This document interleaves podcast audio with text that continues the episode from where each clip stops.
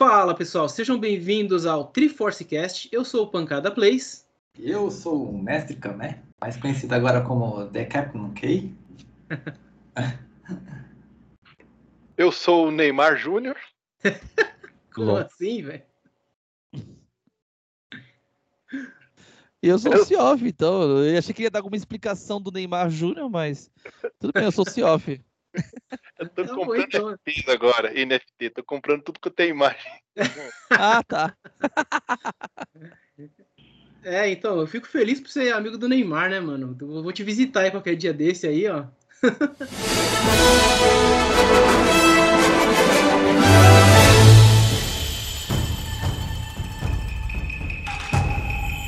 Galera, hoje a gente vai falar sobre um tema polêmico aí na atualidade, mas é um- uma coisa que, ela, que já tá bem forte aí no mercado, né? Que é o Sim. mercado de criptomoedas, mas no quesito mais em relação a NFT games, né? Como a gente fala aqui de games, a gente não vai é, dar lições aqui para vocês de, de investimento nem nada do Não. tipo, mas a gente vai Não é passar uma um dica de pouco... investimento. É, isso É. não é uma dica de investimento, tem que falar. Isso não é uma dica de investimento, mas como a gente conhece um pouco sobre o assunto, é, e tem bastante gente aí que tá na dúvida sobre o que, que é o NFT para games, né, e tudo mais, a gente vai tentar esclarecer um pouco aqui. Já vou pontuando aqui que os especialistas maiores aqui são o Cioff e o Cané, né? Eu e o Rick aqui, a gente é os. Os, os, os carinha que fica lá no cantinho pe- pegando a bola no jogo de futebol, tá ligado? Gandula. Os gandula. A gente tá só de cantinho ali, ó. Enquanto os caras tá lá fazendo gol no ângulo. Tá Até parece, até parece. Não, O Rico tá tá assim, ligado que não sabe nada, mas você já sabe alguma coisa. É, eu já É. tô. Eu já tô dentro aí do, do cenário aí do, de game NFT, né? Tá, tá vingando, tá, tá sendo bem interessante pra mim também. Foi. de- admito que demorei pra, pra entrar, né? O Kami já tinha me falado já há um bom tempo, já, o pessoal tinha comentado comigo. Aham. E, cara, demorei bastante mesmo. Quando eu entrei, eu vi que como é que funciona e tudo mais, e realmente é uma, uma parada bem interessante, né? E aí, vamos, vamos. O que, que vocês têm, o que você tem a dizer sobre NFT, Sioff? Vou jogar essa bomba na tua mão aí, só pra começar. Tá, é, eu queria primeiro dis- dissertar sobre o que, que é a NFT em si, né? Certo. Lá atrás, uns anos atrás, eu lembro porque eu tava pu- pesquisando em como registrar é, um texto de teatro. Eu tinha escrito um texto de teatro e eu queria registrar ele. Pô, eu- esse texto é meu. Procurei em em vários lugares e eu acabei descobrindo que você tem níveis de, regi- de registro. Você tem que ir em cartórios, cartórios é, internacionais. Cara, você tem que pagar uma agência, poder fazer isso. Você quer re- registrar no mundo inteiro, etc. No final das contas, eu acabei nunca lançando os textos que eu escrevi. É, foi muito rolo, etc. E depois de um tempo, eu descobri que pela blockchain você consegue é, é, meio que cravar entre uma transação, né? Você, você crava lá, como se fosse uma transação, só que é, você coloca o seu o seu texto, o seu documento, e ela é imutável. Você não tem como você é, enganar, porque a blockchain é validada entre todas as cadeias, todas as, as cadeias da, da, da, da, corrente. Então é uma maneira de você validar algo que é seu, algo é, de forma assim internacional. O que, que é o NFT hoje em dia? O que, que a gente está falando bastante de NFT? Começou com as artes, né? Artistas começaram a- desenvolver, é, é, fazia suas artes e começaram a. Como é que eu provo que isso é meu? Né? Porque uma arte digital é só você clicar com o direito, copiar e salvar. Acabou, você já tem aquela arte. Ela tá salva no seu computador, mas ela não é sua. Você não tem direito sobre ela. Como é que você prova o direito hoje em dia, com, com o mundo globalizado? Você coloca na blockchain. É a mesma coisa. Começar, começou a ter agências, empresas e a fazer esse tipo de serviço. E virou, virou um negócio pop. Você eh, fazer, eh, fazer NFTs e colocar à venda. Só que começou a popularizar porque pessoas começaram a comprar esses ativos, né? Essas, não, são, não são bem ativos, né? É, esses colecionáveis é, começaram a comprar e ele começou a valorizar, porque todo mundo queria comprar, sabe? É, começou a valorizar muito. Começou a chamar a atenção de todo mundo. Né? Isso é basicamente o que é uma NFT. Interessante. É, só para clarificar, o blockchain que o senhor está falando, no caso, é uma tecnologia que ela garante a segurança nas transações de criptos, né? Isso. É. Isso, a, a blockchain, por exemplo, você tem várias as casas de trading, né? Isso é um pouco, um pouco técnico demais. Mas você tem as casas de trading, as casas de mineração de Bitcoin, de Ethereum, etc. No caso, os jogos que a gente está jogando, tá tudo na rede Ethereum, né? É... Essas transações, elas. É, é como se fosse um, um, torrent gigante, vamos, vamos falar assim, né? De uma maneira. Torrent todo mundo conhece, é uma tecnologia que tem mais de 20 anos aí. É... Acho que tem mais de 30 anos, eu acho, o torrent. Não sei quando foi criado. Também não sei, mas. É, mas é bem velho. É do, do, do, início da internet, praticamente. É, então, aqui no Brasil a gente ainda tinha internet de escada quando, quando é, o torrent foi criado. Exato.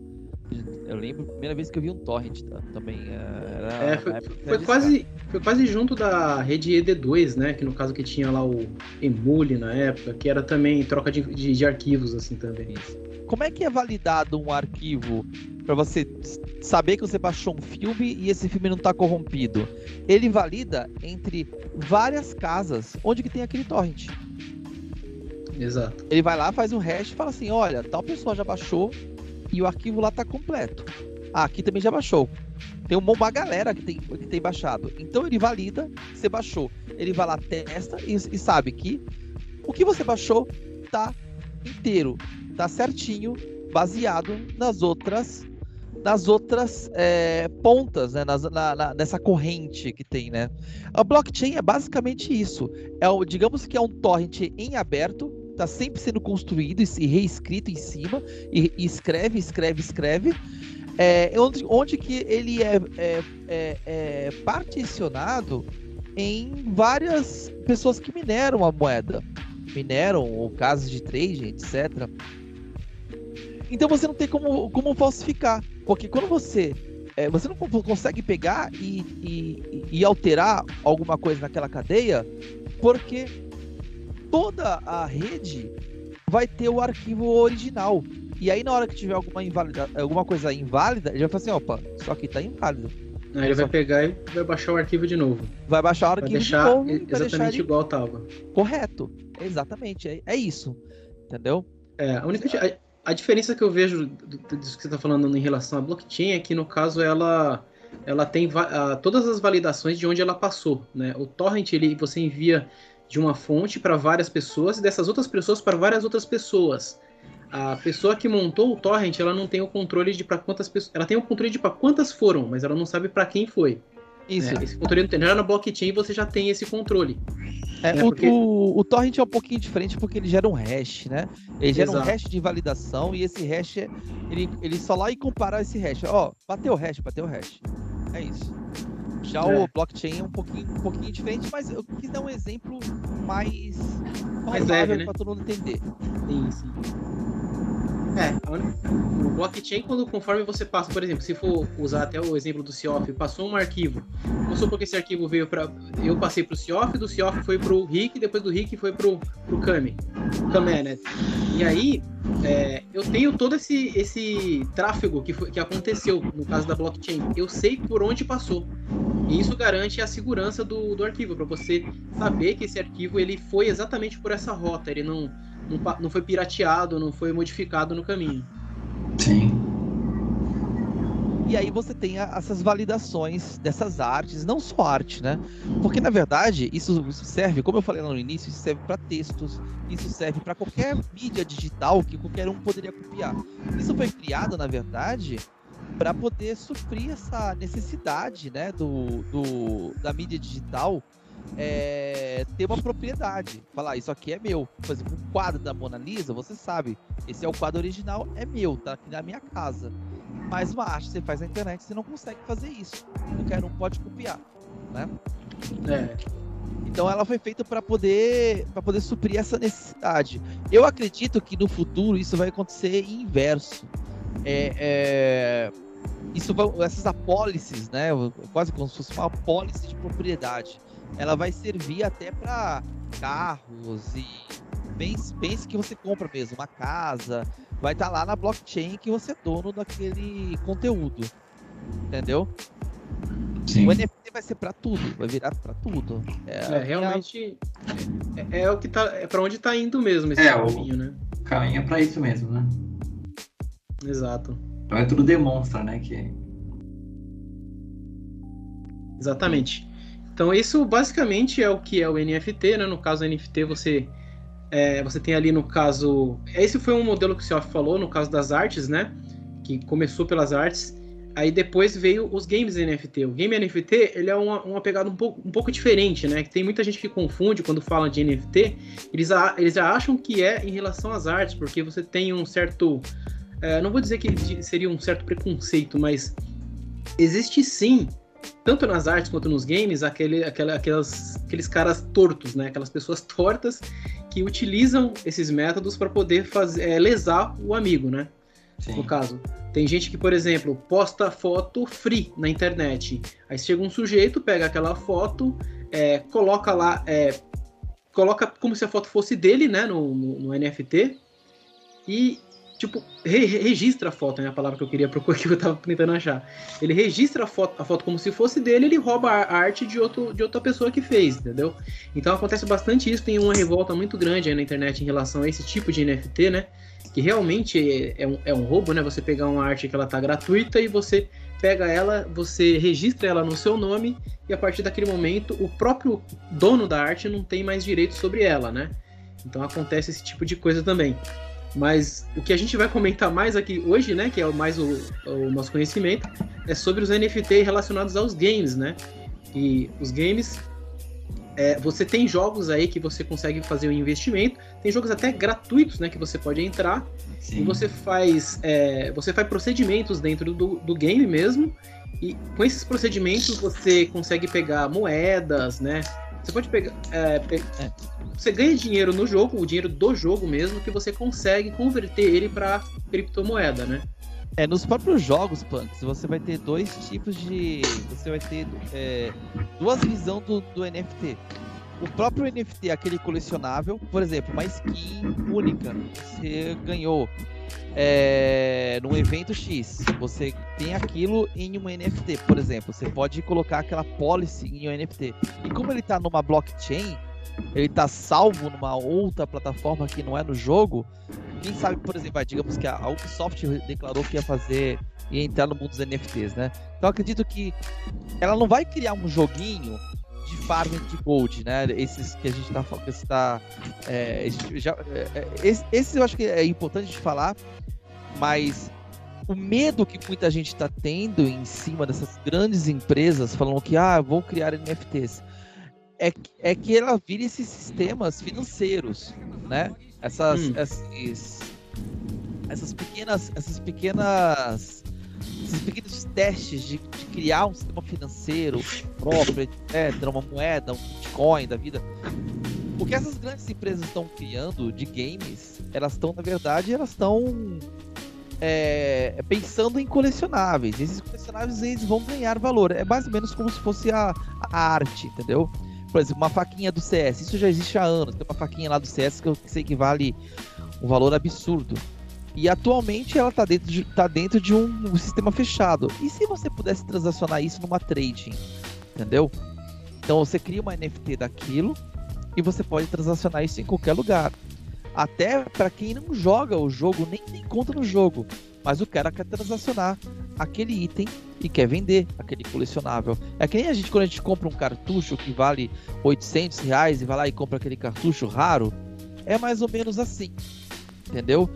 Essas grandes empresas, quando elas falam assim, ah, estamos pensando em NFT, provavelmente elas estão pensando em colecionáveis únicos em que as pessoas depois vão poder transacionar isso à vontade. Interessante. É realmente. O E você, Cami, como é que você conheceu os NFTs? Cara, eu conheci, a primeira NFT que eu tive acesso foi o Action Infinity. É, primeiramente, eu comecei a assistir a live de um, de um gringo, que na verdade é amigo de uma pessoa que assiste minha live. E comecei a acompanhar o trabalho dele na Twitch, né, na, na plataforma roxa. E comecei a, me é, enturmar mais com o tema de o que seria o famoso play to earn, né, mano? É como se fosse jogue para ganhar, entendeu? Logicamente que não é todos os jogos que você tem que ter um investimento, tem jogo free, por exemplo, mas nesse caso era um jogo que você teria que ter um, um certo investimento, entendeu? E como eu fazia, como eu fazia e faço lives ainda na, na plataforma, e eu vi como uma, uma, uma chance de, de ter um a mais, entendeu? Porque eu poderia transmitir aquilo lá para o meu público, por exemplo, o jogo, e poderia ganhar com o jogo, entendeu? Fora o que eu ganhava com a plataforma. Então eu falei, pô, por que não, entendeu? E é. comecei a pesquisar mais sobre o tema, entendeu? Só que eu acabei pegando esse, esse quesito NFT, por exemplo, deste jogo, no caso do Action Infinity, eu acabei pegando um pouco já com o jogo já em andamento, entendeu? E nesse caso já, já era um pouco caro para estar tá entrando com investimento, entendeu? E eu acabei é, me inteirando mais sobre o assunto e, e, verifiquei que também nesse jogo em específico tinha um esquema que eles falam, falam de escolinha. Que, que basicamente é o seguinte, a pessoa compra uma conta, que o Action Infinity, por exemplo, você tem que ter três monstros que são os Actions para poder batalhar com outras pessoas e no modo campanha. Então a pessoa basicamente comprava esses três monstros, fazia uma conta e alugava essa conta para uma outra pessoa jogar e dividir os lucros, entendeu?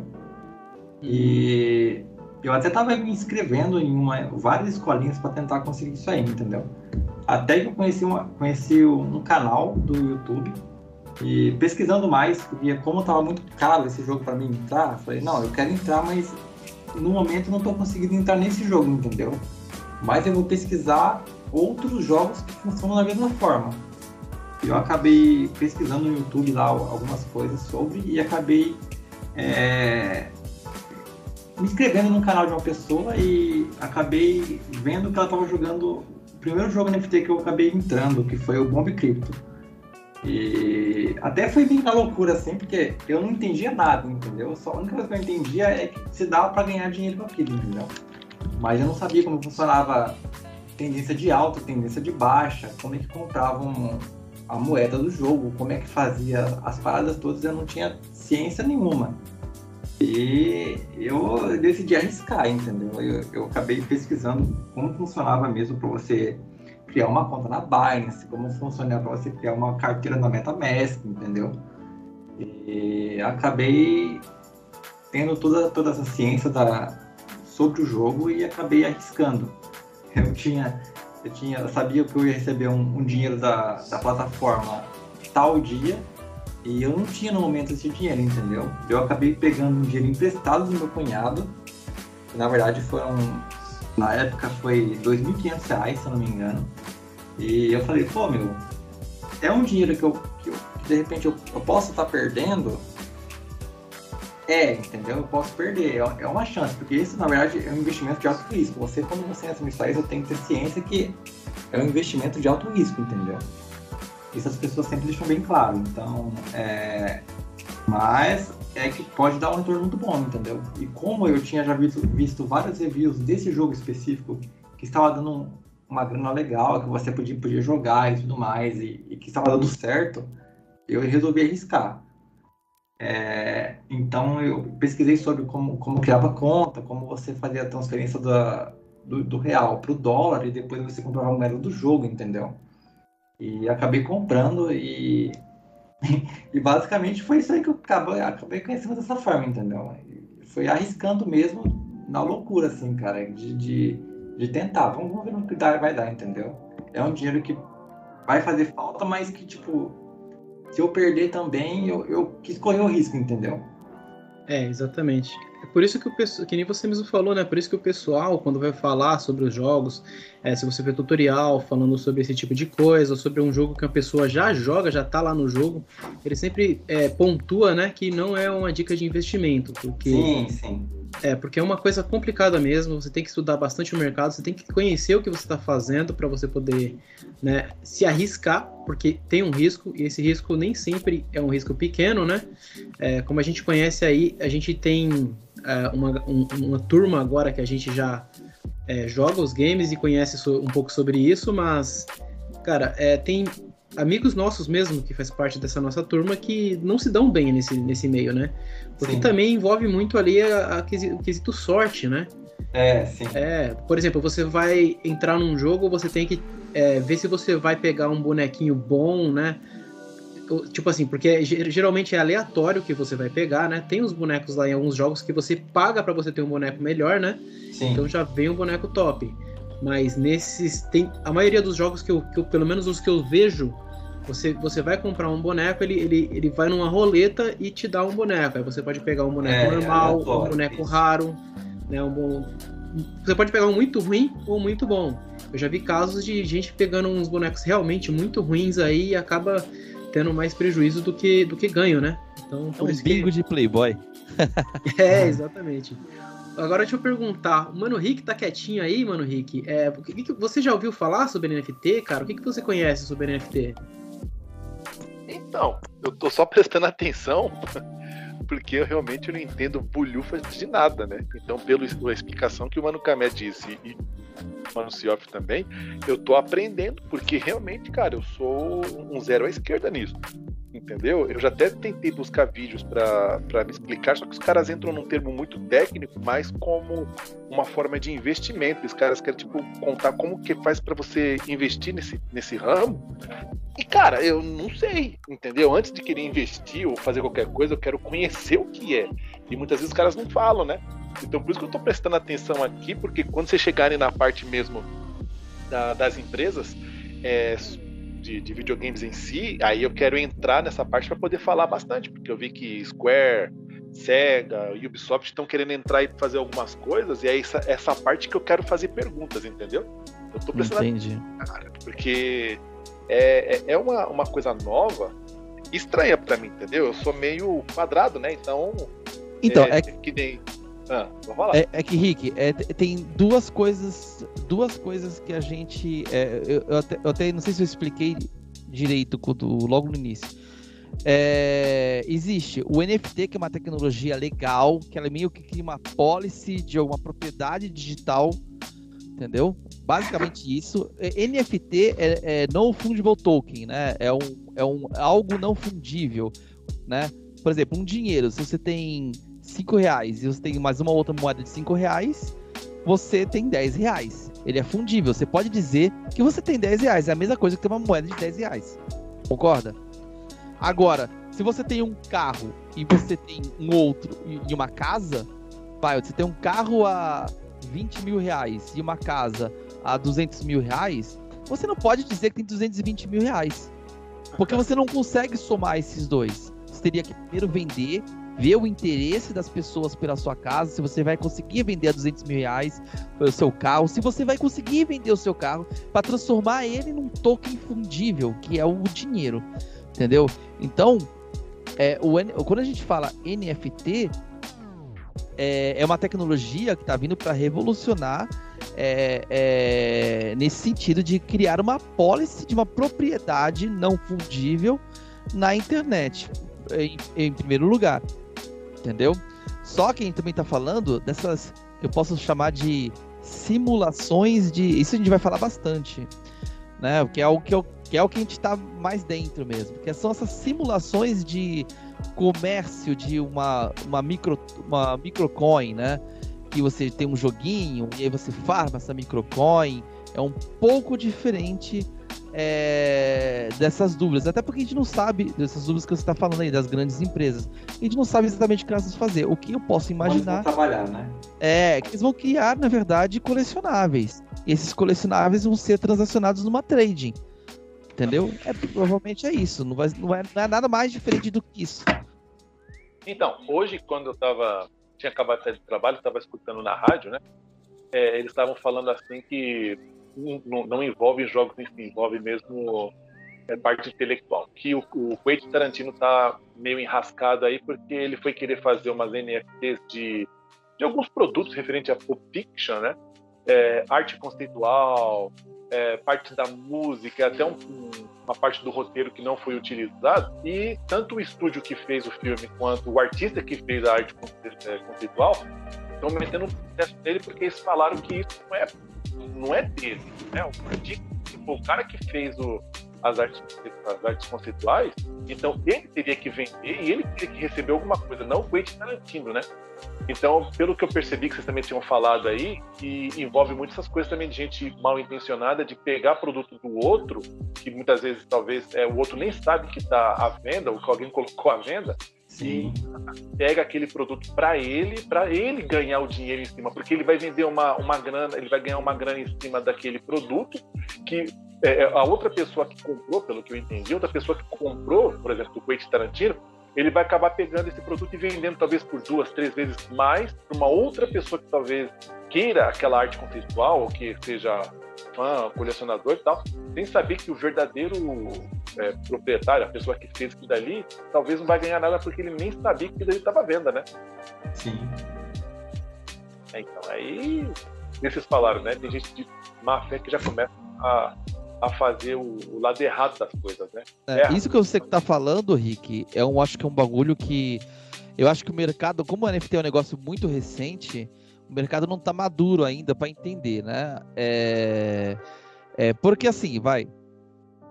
É, o artista, eu, eu não sei bem como é, como é que vai funcionar isso. É, são umas coisas que eu, que eu tô em dúvida. Porque você tem artes que elas têm copyright. E o copyright é um tipo de propriedade que você quer, quer, quer validada, etc. Mas agora tem os NFTs, que também é a coisa. E as pessoas estão vendendo NFT de imagens e de coisas que tem copyright. Como é que pode isso? Eu, eu tô, isso é uma coisa que eu, que eu tô em muita dúvida judicialmente como isso vai funcionar. A gente teve a Konami esses dias aí vendendo artes do, do, do, do Castlevania e eu não sei como é que como é que isso vai funcionar, porque ali você tem o, o os personagens, etc. E se a pessoa, pessoa falar assim, mano, eu tenho direito a essa arte, você não pode mais comercializar esses Castlevanias mais. É meu. Entendeu? Como é que você. Ah, mas eu não, você comprou a arte só, você não tem o copyright. Então, mas. Sabe, é um. É um negócio meio estranho. Eu, assim, não sou jurista, né, nem nem advogado, não tenho nada, mas eu, eu acho que isso aí vai abrir preceito a, a, a, a muitas a muitas discussões. Esse do Quentin Tarantino provavelmente é algo parecido com isso. Ele deve ter o direito às imagens, entendeu? E vendeu a imagem. E aí o artista é, é, que fez a imagem falou assim, mano, você não poderia ter vendido. É, é um, é um bagulho complicado. Então, e aí é que gera minha dúvida mesmo na parte de games, porque eu vi que a Square Enix, a, Sega, a Ubisoft e tal, já falaram entrar nessa, nessa pegada. Aí começou a gerar aquela dúvida na comunidade, porque falou assim, não, mas beleza, eles vão fazer o quê? Eles vão fazer jogos em NFT, eles vão vender, é, sei lá, produtos intelectuais deles como NFT, ou eles vão pegar, por exemplo, um jogo que nem a Capcom da vida, que ela falou que ela vai entrar nesse ramo também. Aí vai pegar, por exemplo, um Street Fighter 6 e, e vai vender personagens exclusivos em NFT. Aí Provavelmente tá... skin. Provavelmente skin. Aí... Skins limitadas. Você tem, tipo, vai, a skin do Akuma Car Carnaval 2022. Entendeu? Aí você vai lá, compra. Quem comprou que tem, tipo, tem 30 skins para ser compradas.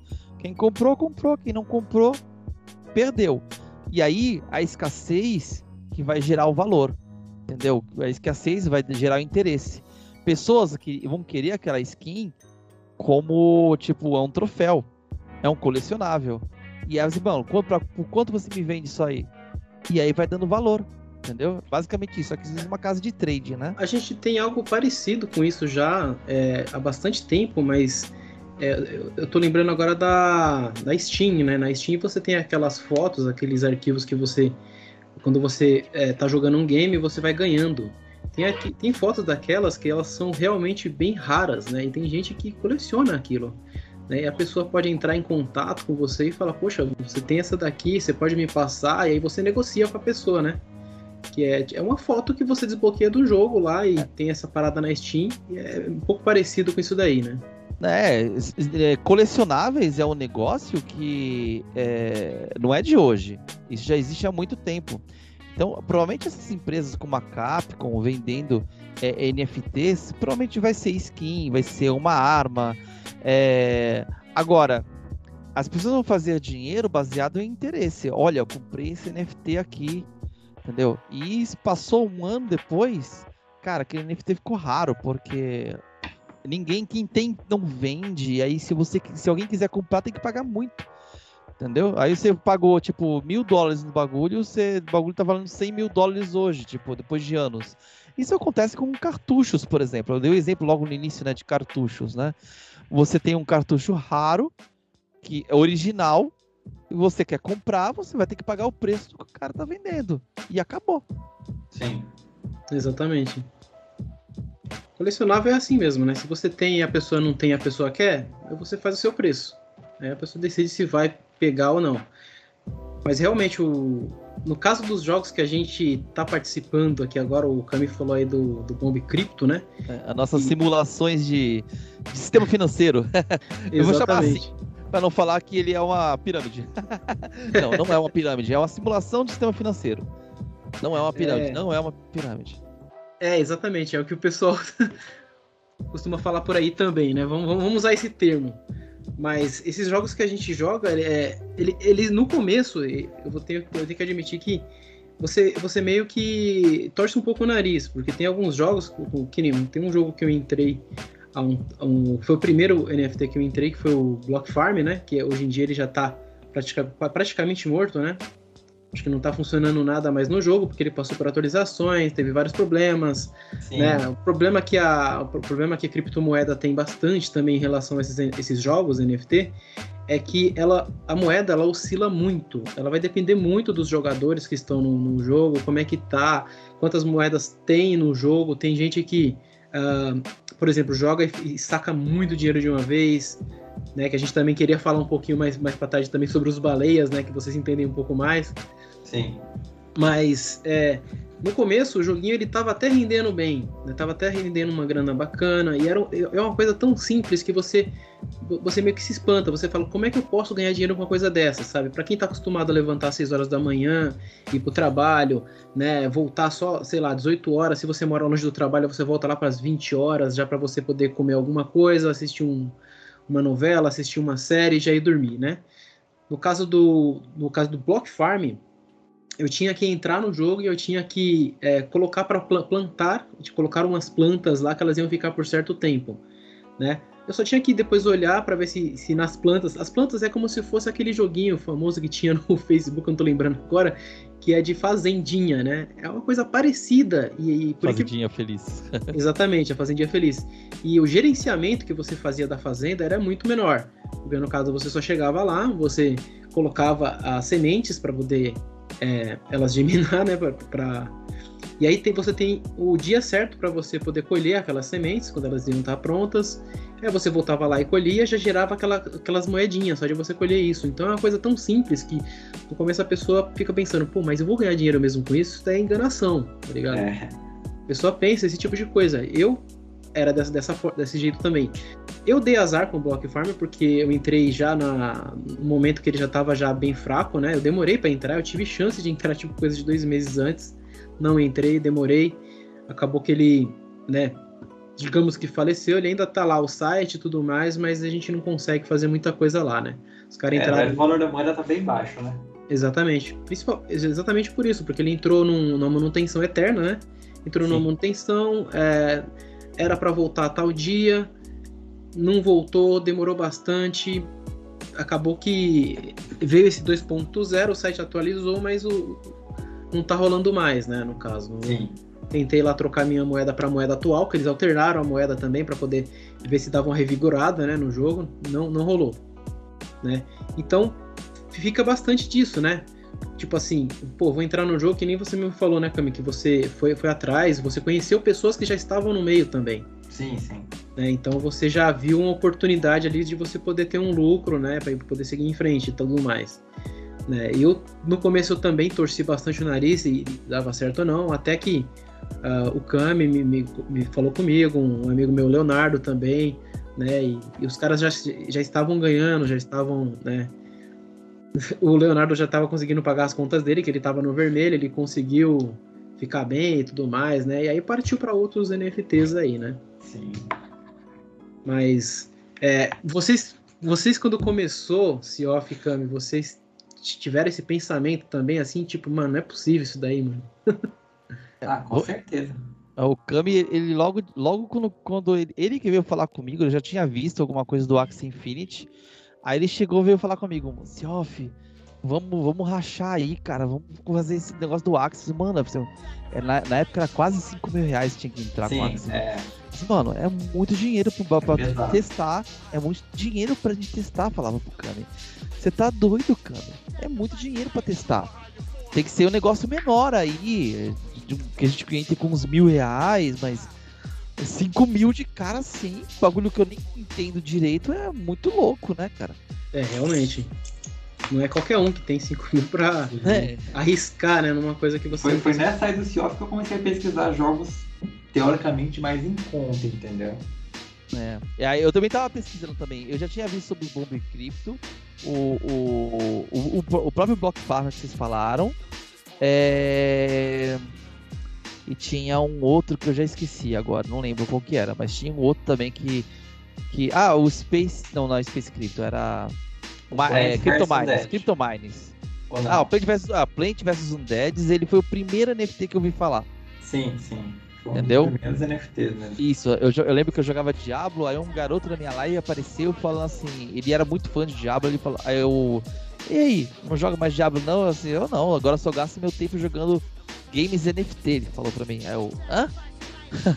ah não, eu tô jogando Plants versus versus versus Undead aqui. Eu já tinha falado da, da, da, do Axie Infinity, de certa forma, né? Eu, eu não tinha é, entendido como é que funcionava, mas eu sabia que tinha o AXN, que era um, um ativo que estava hipervalorizado dentro das das, é, das, das trading, né?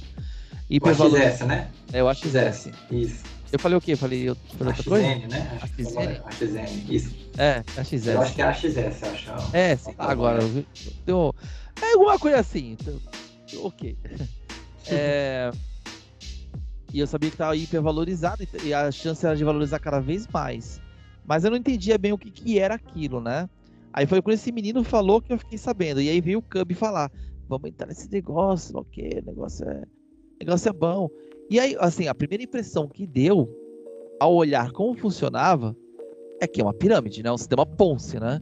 Onde você precisa colocar mais pessoas dentro da, dentro da base para que é, para que você consiga faturar. Só que o sistema de pirâmide, né? O sistema de pirâmide, o, o, esses jogos não é bem que é um sistema de pirâmide. Tá todo mundo na mesma faixa.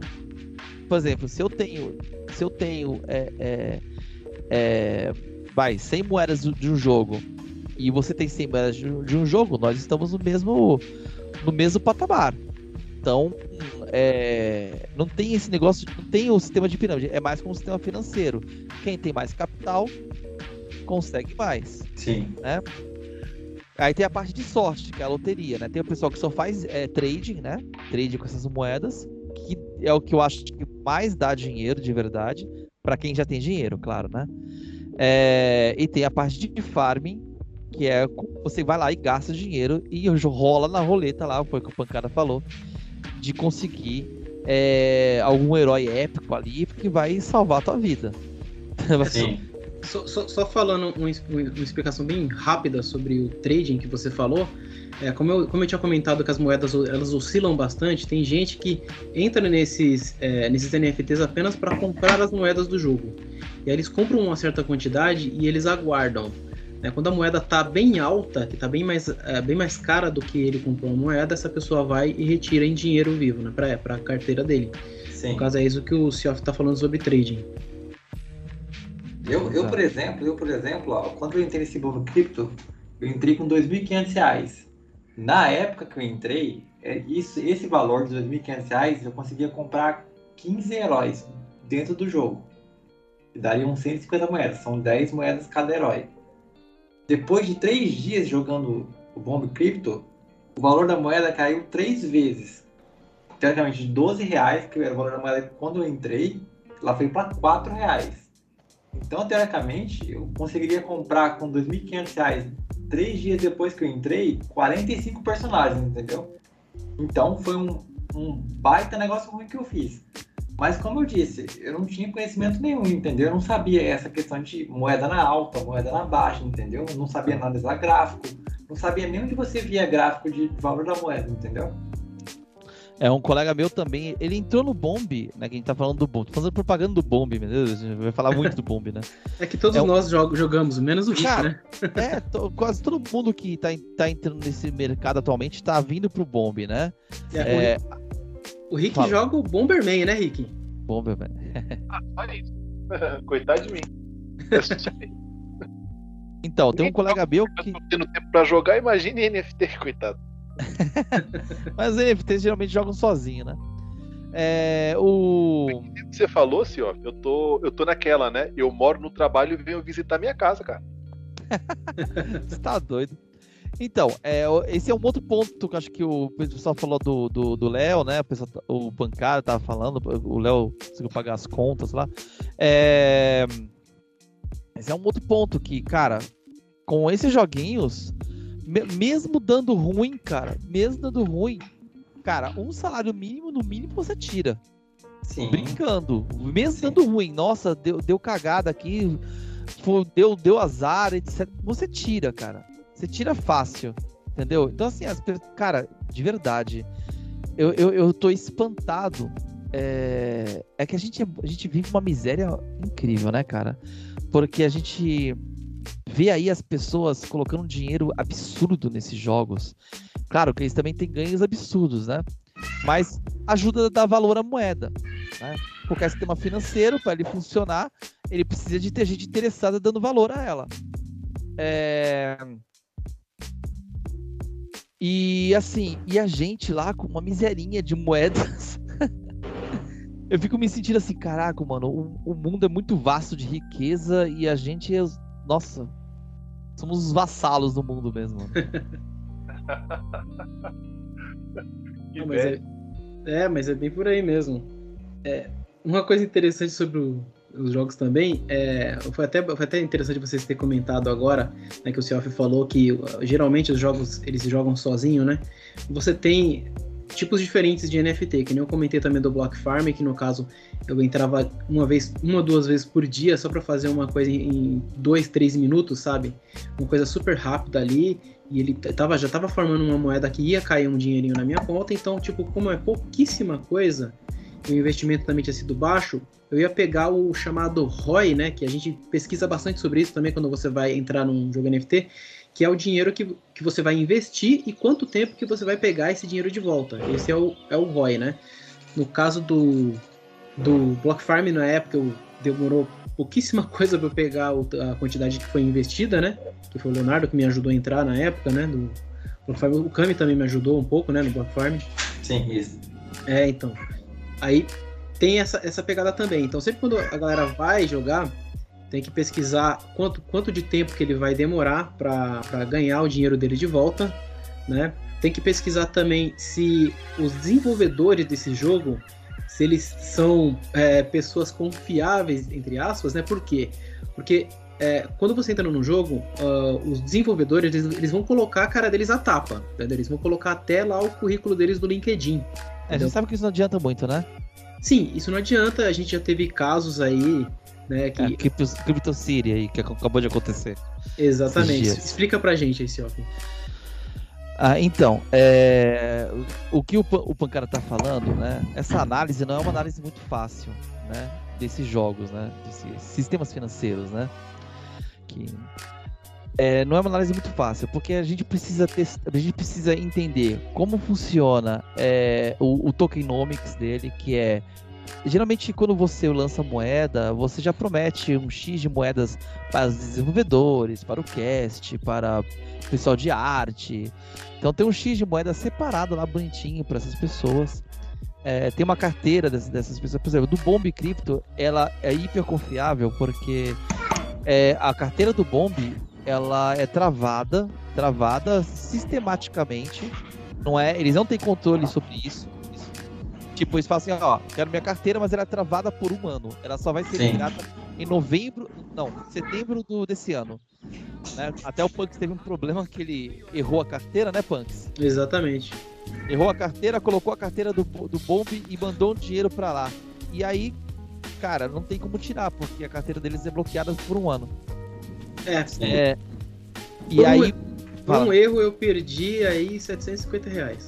É, é, acontece, né? Mas. Acontece, mas é uma coisa que a gente fica atento, bem atento depois, né? É. é, e, no, e no caso assim, desses outros, de muitos outros jogos, tem que ficar atento em várias coisas, né? Em nessa parte de quanti a quantidade que os devs vão ter, né? Que, o, que é o que a empresa que está fazendo vai ter de moeda é, blocada para eles. É, se eles podem manipular esse dinheiro a hora que eles quiserem, entendeu? O que foi aconteceu com o, o CryptoCity, ele tava é, eles falavam que a carteira era bloqueada, mas era bloqueada de 4 em 4 dias.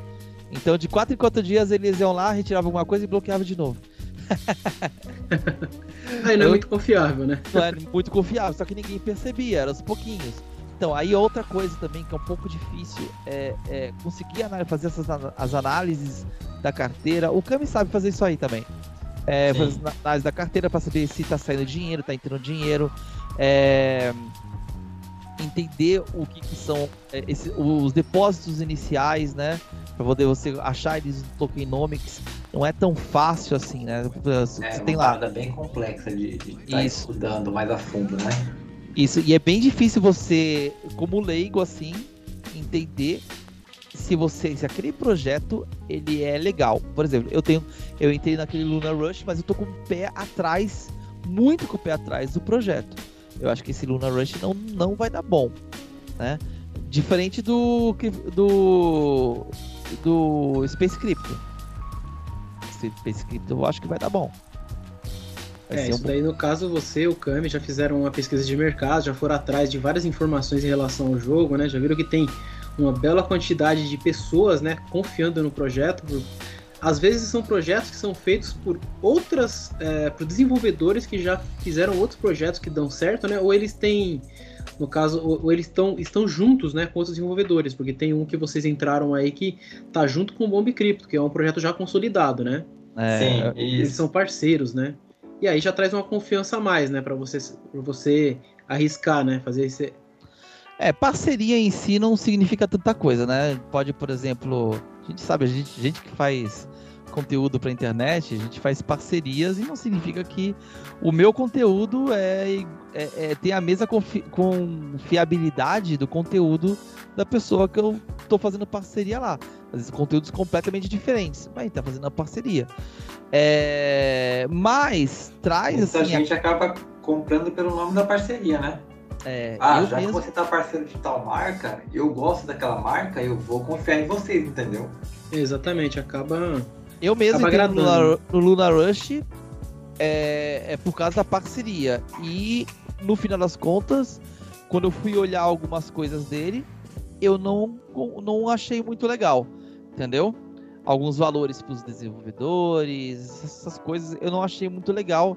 E aí vai ver que é por isso que olhando o- os dados, né? Por exemplo, vai, falamos de Bomb Crypto, eu tava falando disso ho- hoje de manhã, né? Bomb Crypto tem 700 mil holders. 700 mil, mil pessoas seguram a moeda do Bomb Crypto. Então é Sim. gente pra caramba. O, o Space Crypto que ainda não saiu, ele tem 60 mil holders. E o Luna Rush que já saiu tem 20 mil só. Pra tu ver, né? O próprio mercado reage com essas coisas. Porque, cara, é, quando envolve dinheiro de verdade, a pessoa, antes de colocar dinheiro, tem que estudar o máximo possível do que vai fazer. E, cara, esse, esse mercado aí não é, não é brincadeira. É muito dinheiro que rola. É, não. É uma coisa assustadora mesmo. Até quando eu, eu entrei nesse, nesse meio de NFT assim, eu fiquei assustado da, da quantia de dinheiro que você pode tirar em de repente minutos, entendeu? É uma coisa É. que, tipo, fala, mano, isso aqui é de outro mundo. Não, não pode ser que uma coisa dessa seja possível, mas é. É, o- você mesmo, o Kami mesmo já me, manda- me mandava umas prints assim que ele tava espantado, ele me mandava as prints e eu ficava espantado também, porque não tem como, cara. Sim. Deixa eu até te pedir, ô Kami, é, Você pode dar um. Já que vocês estão falando sobre isso, eu acho que já é bom a gente falar sobre os baleias, né? Você que conheceu uma galerinha aí que também tem, tem bastante grana, né? O que, que, o que, que você sabe sobre os baleias, os chamados baleias aí nos jogos? A baleia é um termo que o pessoal costuma utilizar né, nesse meio de cripto, né? Não só para jogos NFT, mas em cripto em geral.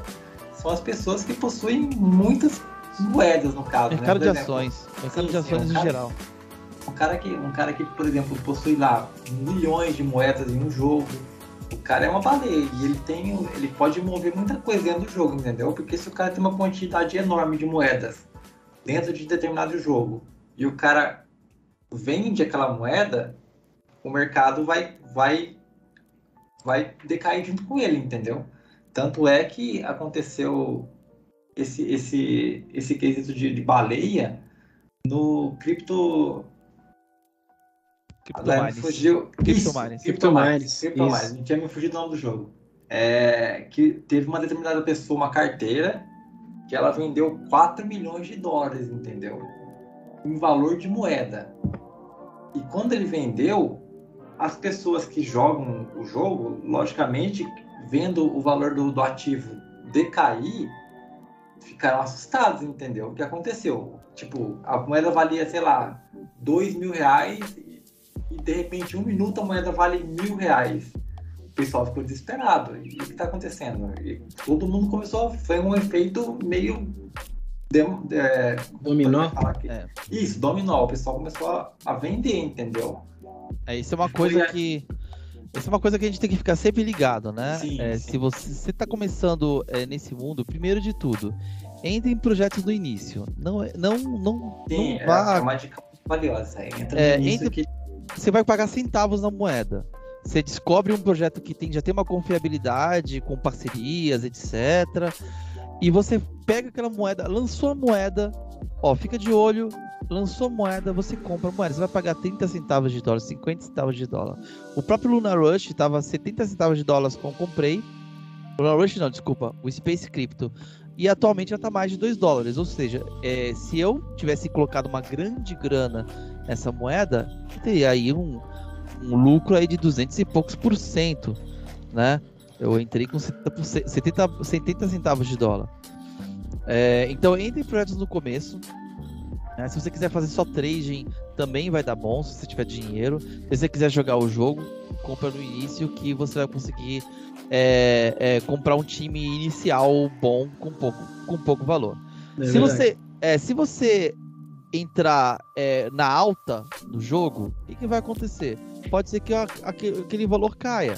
E aí, mesmo que você consiga faturar, a- a- por exemplo, você comprou 300 moedas, mesmo que você fature 300 moedas, aquelas o 300 valor da moeda não vai valer mais a quantia que você entrou. Exato, porque vai cair. Isso é uma coisa natural.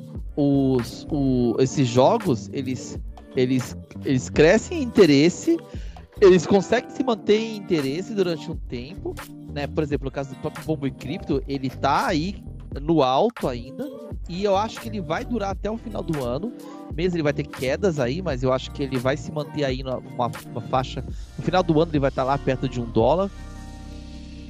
Né, lá para setembro. É... E é isso, eu acho que você tem que entrar no começo. É interessante.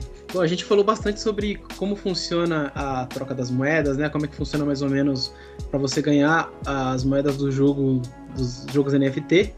Uma coisa que a gente não falou que eu acho que o pessoal deve estar se perguntando, porque como a gente faz bastante podcast sobre games e nós somos todos gamers, né? O pessoal quer saber, tá, o que é esse jogo NFT? O que, o que você joga? Eu falei um pouco aqui sobre o Block Farm, né? Que o Block Farm, no caso, era parecido com a Fazendinha Feliz do, do, do Facebook, né? Só que você tinha um gerenciamento muito menor. E aí você entra também naquele, naquela pegada e você tem jogos diferentes de jo- jogabilidade também, né? Você tem a jogabilidade. Que ele- todos eles são pay to earn, né? Os NFTs. Mas você tem os que são chamados. Eu esqueci o nome agora, mas é o que você ganha sem você fazer quase nada.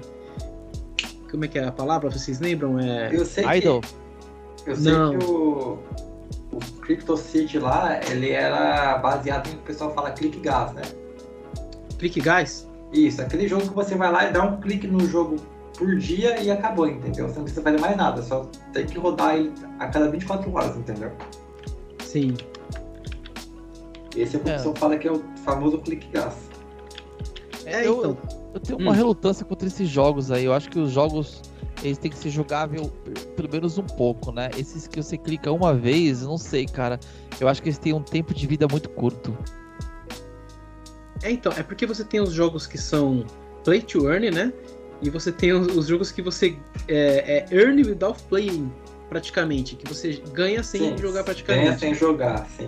Isso, tem uma palavra, eu não tô lembrando agora, mas você tem esse tipo de jogo. É, só falando no, no caso dos que, dos que eu tive experiência até o momento, o, o Block Farm ele tá nesse quesito aí do é, ganhe sem jogar, porque você você fica tranquilão no seu dia, você tira 5, 10 minutinhos pra você fazer o que você tem que fazer no jogo e depois e ele fica lá fazendo o serviço dele enquanto você tá fazendo outras coisas e você tá ganhando dinheiro. É, É. Esse tema é o termo, é o termo usado é o idol, né? Que é o Não é o mais conhecido, o mais conhecido é um outro tema, é, um É, outro é- termo. É idol, é porque ele é o ele é o ocioso em inglês, né? Sim, sim, mas você tem o termo em português que eu tava procurando. Em português você tem. Você tem eu, até, até lá eu vou achar. Eu vou lembrar disso, mas no momento eu não tô lembrando. Mas é, no caso do Block Farm é, era dessa forma, né? Bem tranquilão assim. No caso do Sim. Bomb Crypto, a gente já joga um pouco mais. É, o Bomb Crypto ele já é bem próximo do Bomberman, né? Um jogo bem conhecido aí pela rapaziada. E, cara, você não domina o seu bonequinho pra ir lá explodir os lugares e tudo mais. Você tem o cenário com baús que você vai explodir. Esses baús eles te dão uma certa quantidade da moeda, que seria Bitcoin, né? E, e você vai juntando essas moedas. Quando você tiver um certo montante, você consegue sacar elas para sua carteira da MetaMask e transformar em dinheiro, né? Caso você Sim. queira, ou reinvestir, caso você queira criar mais, mais contas, é, chamar mais heróis, né, para o jogo e tudo mais. Né? Exatamente. É, aí você tem um outro caso, que assim, eu tô falando das minhas experiências, que seria. É um jogo que eu até tenho ele na Steam, aquele que eu, que eu joguei um tempo. Mirfor. Qual? Mirfor. Não, não, não é esse. Aquele MMO. Ele é um MMORPG. É esse mesmo, é que o pessoal tem pessoal que fala que é mira, né? É o Mira, exatamente. Isso. É, alguém, alguns chamam de mira, outros chamam de Mirfor. Ah, é porque, é, é porque você falou diferente. Eu só conheço É. como Mira. É, mas eu não sei qual é o correto, viu? eu também não Porque sei, mas porque É realmente. um 4 que tá ali, É entendeu? um 4. Então, Não, esse mas jogo. eu vi, vi pessoas falando os dois, né? Tanto o Mifor quanto Sim. Mira, né? Eles falam É, os dois. Fala, tá certo. muita gente, tem gente que fala um, fala outro. Então, Esse jogo, por exemplo, ele não tem NFT. Ele é só play to earn. não, ele tem uma moeda. Ele tem uma moeda que você mas não é consegue. NFT. A moeda você é, consegue é dinheiro. Você consegue sacar dinheiro na na- nele. E ele é considerável um jogo NFT. Quando eu, quando eu pesquiso sobre o jogo NFT, você acha gente falando sobre o Mira. O que acontece é o seguinte: a diferença dele para esses outros que eu falei, o, o, o Block Farm era aquela coisa que eu não eu precisava pegar assim, 10 minutinhos no dia e fazer uma coisinha. O Bomb Crypto você precisa ter um gerenciamento um pouco maior, né? Que você tem que colocar os seus bonequinhos para trabalhar, né? Coisa simples também, mas no caso do Mira, o gerenciamento era um maior ainda. Porque no caso do Mira, você tinha que chegar até um certo level para você pegar um minério, que esse minério você ia conseguir converter em dinheiro.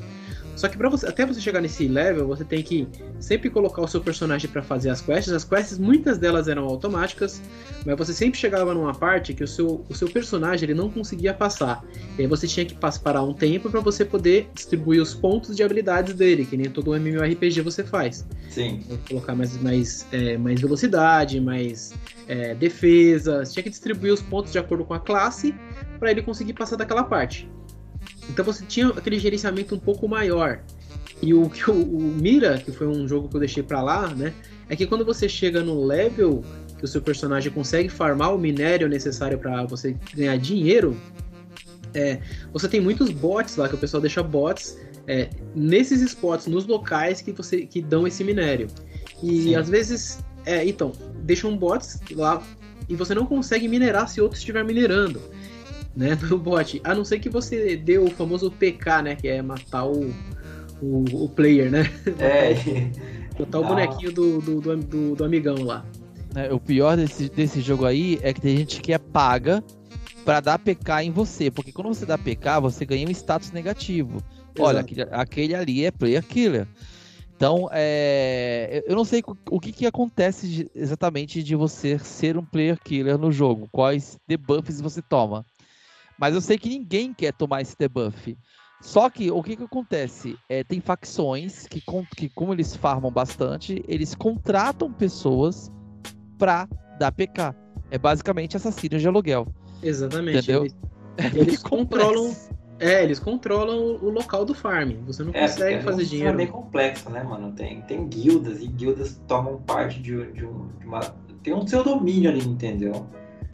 E o domínio é, é gerado pela guilda e parte do, do farm daquela, daquela região vai para vai para benefício da, da, da, guilda, né? Então é, é bem complexa essa questão de, de, de MMO, entendeu? Exatamente. É tipo a terceira temporada de Sword Art Online? Tem terceira temporada do, do Sword? Tô por fora. Tem, pô, é aquele lá que eles vão pra um, pra um jogo online que é só com, com armas, que tem um cara que dentro do jogo ele consegue matar os players. Ah, não, essa é a segunda temporada. Esse eu assisti. Então, tá parecendo isso daí. O cara, tipo, entra só pra matar o povo, mano. Mais ou menos isso, mais ou menos isso. Na verdade, é, é, geralmente é uma segunda, uma, uma, uma account secundária, que o cara montou só, colocou dinheiro até porque para você conseguir armas boas e ficar forte, você precisa daquela moeda farmável, né? Então, o cara colocou dinheiro real ali naquele personagem e ele tem separado só para ele poder farmar com outros personagens, entendeu? Ele fica ali dando player killer na galera que não é da guilda dele. Exatamente. Só pra não deixar o povo farmar aí? Só para deixar. É. Sim, porque se uma pessoa pega, você não consegue pegar, né? Se você tá no spot, a outra pessoa. É... Sabe quando você tá minerando lá? Você parou na pedrinha e vai minerar? Então, ah. se outra pessoa parar, é, outra pessoa tentar minerar a pedra que você tá minerando, você não consegue. Você teria que matar ela, entendeu? Exatamente, aí tem esse controle. Então, no caso, você tem vários tipos de jogos, né? É, eu, eu, o que eu fiz aqui no caso foi falar o que você joga menos possível, indo para o que você joga mais. Você tem jogos que você tem que ser totalmente ativo e vai de acordo com o seu ganho. Sim. Tem um que saiu atualmente, saiu não faz muito tempo aí, que ele é um MOBA, né? Eu não tô lembrando o nome dele agora também. Mas ele Teta é um Arena. Isso, o Teta Arena. O Teta Arena, você, conforme você vai ganhando, você vai ganhando mais dinheiro. Então esse daí é o, é o realmente você tem que jogar para você poder ganhar. Né? Tem os outros que já são mais cômodos, né? Você pode ficar mais tranquilo, pode fazer uma coisinha no dia e tá, e tá suave, né? Que nem no é, caso um outro chamado Crypto Motorcycle, né? Que no caso você só faz uma corridinha lá com a motinho, se você tá no, no modo gratuito, né? Sim. Você faz, gratuito em casa, porque na verdade ele não tem gratuito, né? Você faz uma corridinha lá por dia e você já te ganha umas moedinhas lá, né? Claro, o ganho vai demorar muito mais, para você tirar o seu ROI, que é o dinheiro que você investiu, vai demorar um, também bem mais. Isso aí, esquece isso aí, só perdemos dinheiro isso aí. Tá 0,01 centavo. Acontece isso que o senhor falou agora. Sim, você é. pode investir, você a gente pode. tem que entender que não é sempre ganho, tem muita perca também. Eu, por exemplo, já perdi muito dinheiro. Eu já ganhei muito dinheiro, mas já perdi muito dinheiro também, entendeu? O importante é ganhar mais do que perder. Sim. só nesse, nesse cripto, criptofília aí que acabou teoricamente falecendo, que a gente não tem noção se realmente foi foi pro limbo, não foi ainda, os devs, os devs ainda não se pronunciaram oficialmente sobre o jogo, entendeu? Não, se pronunciaram já, Porque cara. eles estão eles lá no, no ano novo lunar, lá na, na Ásia, né? Não, do Crypto, Crypto City foi, foi saqueado o jogo, os devs saquearam. Esquece isso aí, cara. Já era. É que, na verdade, eu não sei se tem um comunicado Se você tinha. Teve, teve o. Né? Teve um, um moderador falando, tirem tudo que der, porque fudeu. Entendeu? E, e, literalmente o bagulho. Se você pega, tem análises aí no, no, no, YouTube do cara pegando, fazendo, pegando as carteiras, as carteiras dos devs, carteiras do, do todo o time, fazendo toda a análise e sabendo que o povo sacou tudo. Sacou tudo. Ficou só miséria lá. Entendeu? Foi literalmente Sim. roubado, foi um scan total. A moeda tá, tá, desvalorizou tipo 95% do valor, entendeu? Eu, por exemplo, eu saí com prejuízo enorme desses jogos, entendeu? É, Porque... quando o moderador falou vende tudo, a moeda ainda valia alguma coisa. Entendeu? Teve um moderador que avisou geral que que estavam que estavam roubando, entendeu? Sim. É, então é, acontece bastante isso daí. Por isso tem que tomar cuidado e por isso que ninguém fala que é investimento. É, não, não, é. é. dica de investimento. É loteria, é, cara. É loteria. É, porque, por exemplo, eu, graças a Deus, é um dinheiro que, tipo, faz falta, porque cara, acaba tendo dinheiro, tipo, uma quantia grande, entendeu? Mas eu, é aquilo que eu falo. Tipo, não era, entre aspas, dinheiro, entendeu? Era um, era um dinheiro que eu fiz através dos jogos. Por exemplo, eu comprei um avião no CryptoPlanes, eu paguei 4.800 reais no avião. E comprei um carro no Crypto, CryptoCars que eu paguei 1.400 reais, entendeu? É, você entrou bem, sim. bem na queda, né, cara? Você comprou é, eu entrei na alta e caiu um e antes, foi um escamado. cair, entendeu? Assim, tipo, foi um azar lascado, entendeu? Graças a Deus não foi um dinheiro que, tipo, eu peguei do bolso e depositei lá o dinheiro, entendeu? Eu tenho um amigo meu, por exemplo, que ele perdeu, tipo, horrores, entendeu? Você tem uma, a situação dele, o pai dele tinha um terreno e acabou vendendo o terreno e ele conversando com o pai dele sobre jogos NFT e tudo mais, entendeu? E o pai dele, não, vamos lá, vamos investir. Pegou 30 mil reais e colocou dinheiro vivo no jogo, entendeu? Comprou lá, sei lá, quantos aviões no jogo e tava conseguindo um dinheiro legal, entendeu? Então, é o que eu falo. Se você tem dinheiro. E depois, é o que eu falo. o jogo começou a decair, acabou não recuperando tipo, o investimento total, entendeu? Ele acabou perdendo, acho que 17 mil reais, eu acho. É, sei lá, cara. É, eu, eu, eu, eu, eu tô muito. Assim, a, a, minha mente, no momento, eu tô muito voltado a em só transacionar moeda, viu? Eu, eu, eu, eu acho que é muita loteria mesmo em pegar, compra moeda. Aí o jogo lança, geralmente quando ele lança, todo mundo quer entrar no jogo, a moeda sobe bastante, e aí é essa hora de vender, entendeu? É, e não pegar a moeda e comprar ativos do jogo, entendeu? Comprar um NFT do jogo para tentar farmar alguma coisa. Porque, cara, passa dias depois, você não sabe o que vai acontecer naquilo lá. Sim. Entendeu? Tem muita gente que vive desse, desse. O pessoal fala que o day trading, né? Que é o pessoal que faz o, aquele trade diário, entendeu? É, o day na... trading é um pouco mais complexo. O cara faz com a própria moeda, por exemplo, qualquer, qualquer mudança e oscilação, o cara analisa o gráfico e já Sim. vai lá e compra. Você, ó, vai subir 30%. Ah, vai cair 60%, vende. Entendeu? Os caras ficam fazendo esse tipo de análise e ficam comprando e vendendo no mesmo dia. Isso aí é um pouco mais complexo e difícil de fazer. Não é, não é para qualquer um, né? Mas isso que eu tô falando não é bem day, day trading, é um movimento normal. O jogo vai lançar, ele lança a moeda num valor baixo, todo mundo vai comprar para entrar no jogo. E aí, quando o jogo lançar, você vende a moeda, porque a moeda vai estar tá valendo duas, três vezes mais. Digamos, Sim. se você colocou 10 mil reais, você sai com, com 25 mil, 30 mil reais. Entendeu? Então, eu acho é. que isso é o que mais é o que mais é, vale a pena. Agora, quando você vai lá e compra o, o, um NFT do jogo, você compra um, o, o, o que vai fazer você farmar, aquele dinheiro já foi pro limbo. Aquele, aquele dinheiro sai da sua mão e tá na mão do controle dos desenvolvedores. Entendeu? E aí, cara, como o mercado financeiro, né? Como eu falo que isso é uma simulação de, de micromercados, né? Como mercado financeiro, qualquer erro assim, vai, digamos, um mercado financeiro maduro, ele vai ter várias formas de se sustentar. Entendeu? Por exemplo, vai, vamos, vamos dar um exemplo, vai, Brasil e Venezuela. Brasil, ele tem várias empresas e várias coisas e ele ganha dinheiro de várias pontas. A Venezuela tinha um problema grave que ela vivia somente do petróleo, barril de petróleo. O que aconteceu quando o barril de petróleo caiu? Venezuela foi pro, foi pro limbo. Foi pro limbo, porque ela não tinha mais nenhum outro ativo, nenhuma outra coisa que fazia. Então era um sistema financeiro frágil. Esses esses nossos joguinhos, eles são sistemas financeiros hiper frágeis, entendeu?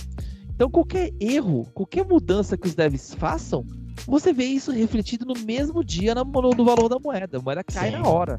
E qualquer, qualquer acerto, um acerto caraco, isso aqui foi top, que nem aconteceu com o Bob Crypto, quando eles. é, eu não lembro qual foi a mudança, mas eles fizeram uma mudança de você rodar 80 moedas, né? Eu acho que foi isso. A moeda subiu de 1 dólar, tava valendo 1 dólar, foi para 3 dólares. Sim. Então, assim, são coisas que, que acontecem com acertos e erros, você vê refletido na hora. Lógico. Entendeu? É, realmente. Então. Eita, o que, que tá acontecendo aí? Parece uma máquina de lavar. A máquina de lavar aí. Tá vendo aí, Camis, esse barulho? Não, daqui não, não tô nem escutando, na verdade. Ó, o Rick tá mutado. É o Rick tá mutado. Será que é Sim, daqui? É, eu tô, tô escutando barulho, mas não Não, eu tô escutando. sabia Não é, não. não é Mas daqui. será que é não. daqui?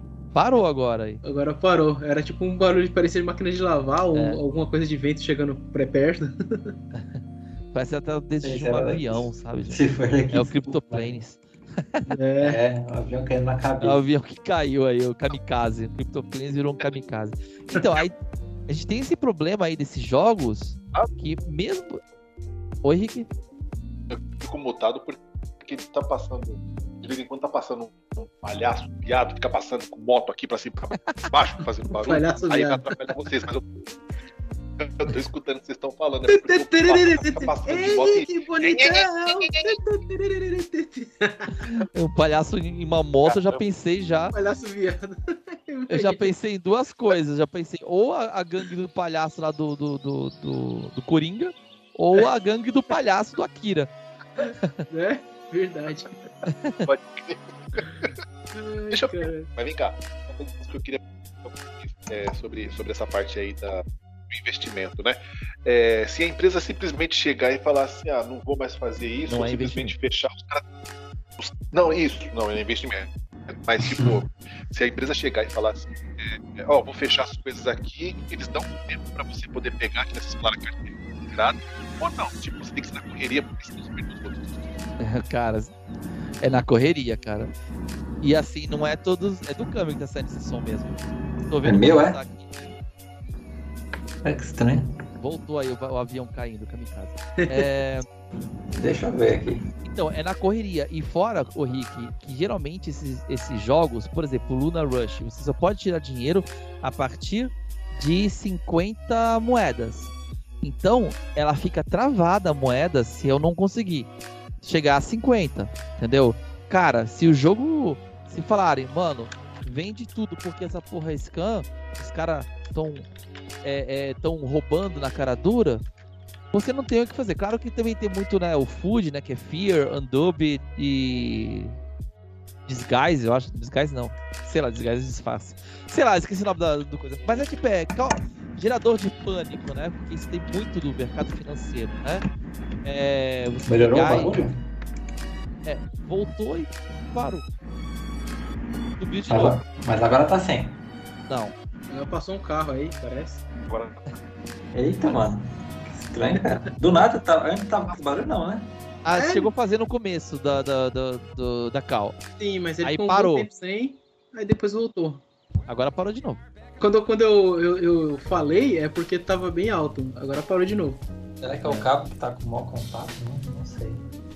Então, é, existe muito disso de, de causar medo e fazer as pessoas venderem. Por quê? Porque você tem pessoas que querem investir. E na hora que causa medo e o negócio ainda tem é, é um grande interesse, é, ou o bagulho, o bagulho é bom, é um, é um bom projeto e tudo mais, o que acontece? O bagulho cai de valor, quem tem dinheiro vai lá e entra. O cara fica esperando o momento. E aí ele causa esse, esse momento de, de medo, né? Nas pessoas, exatamente para poder conseguir entrar e comprar moeda. Entendeu? Então isso é uma coisa. É um- uma Tanto, coisa que tanto é que, que no mundo cripto mesmo, você pode ver, quando tem uma queda muito brusca no valor da moeda, muitas pessoas vendem no desespero, entendeu? E logicamente Sim. tem muitas pessoas que já estão mais, mais preparadas com o mercado, eles já compram o desespero da pessoa, entendeu? É. Eles sabem que a moeda vai voltar a estabilizar, entendeu? Que é só um momentâneo. Exato.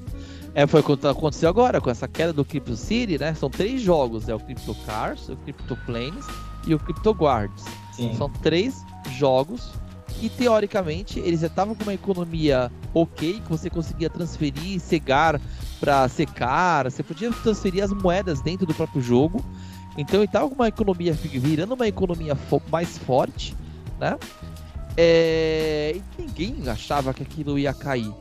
Tanto é que tava, tava você, cara, você vai achar um mar de canais falando é, entre os caras agora é o mesmo, entendeu?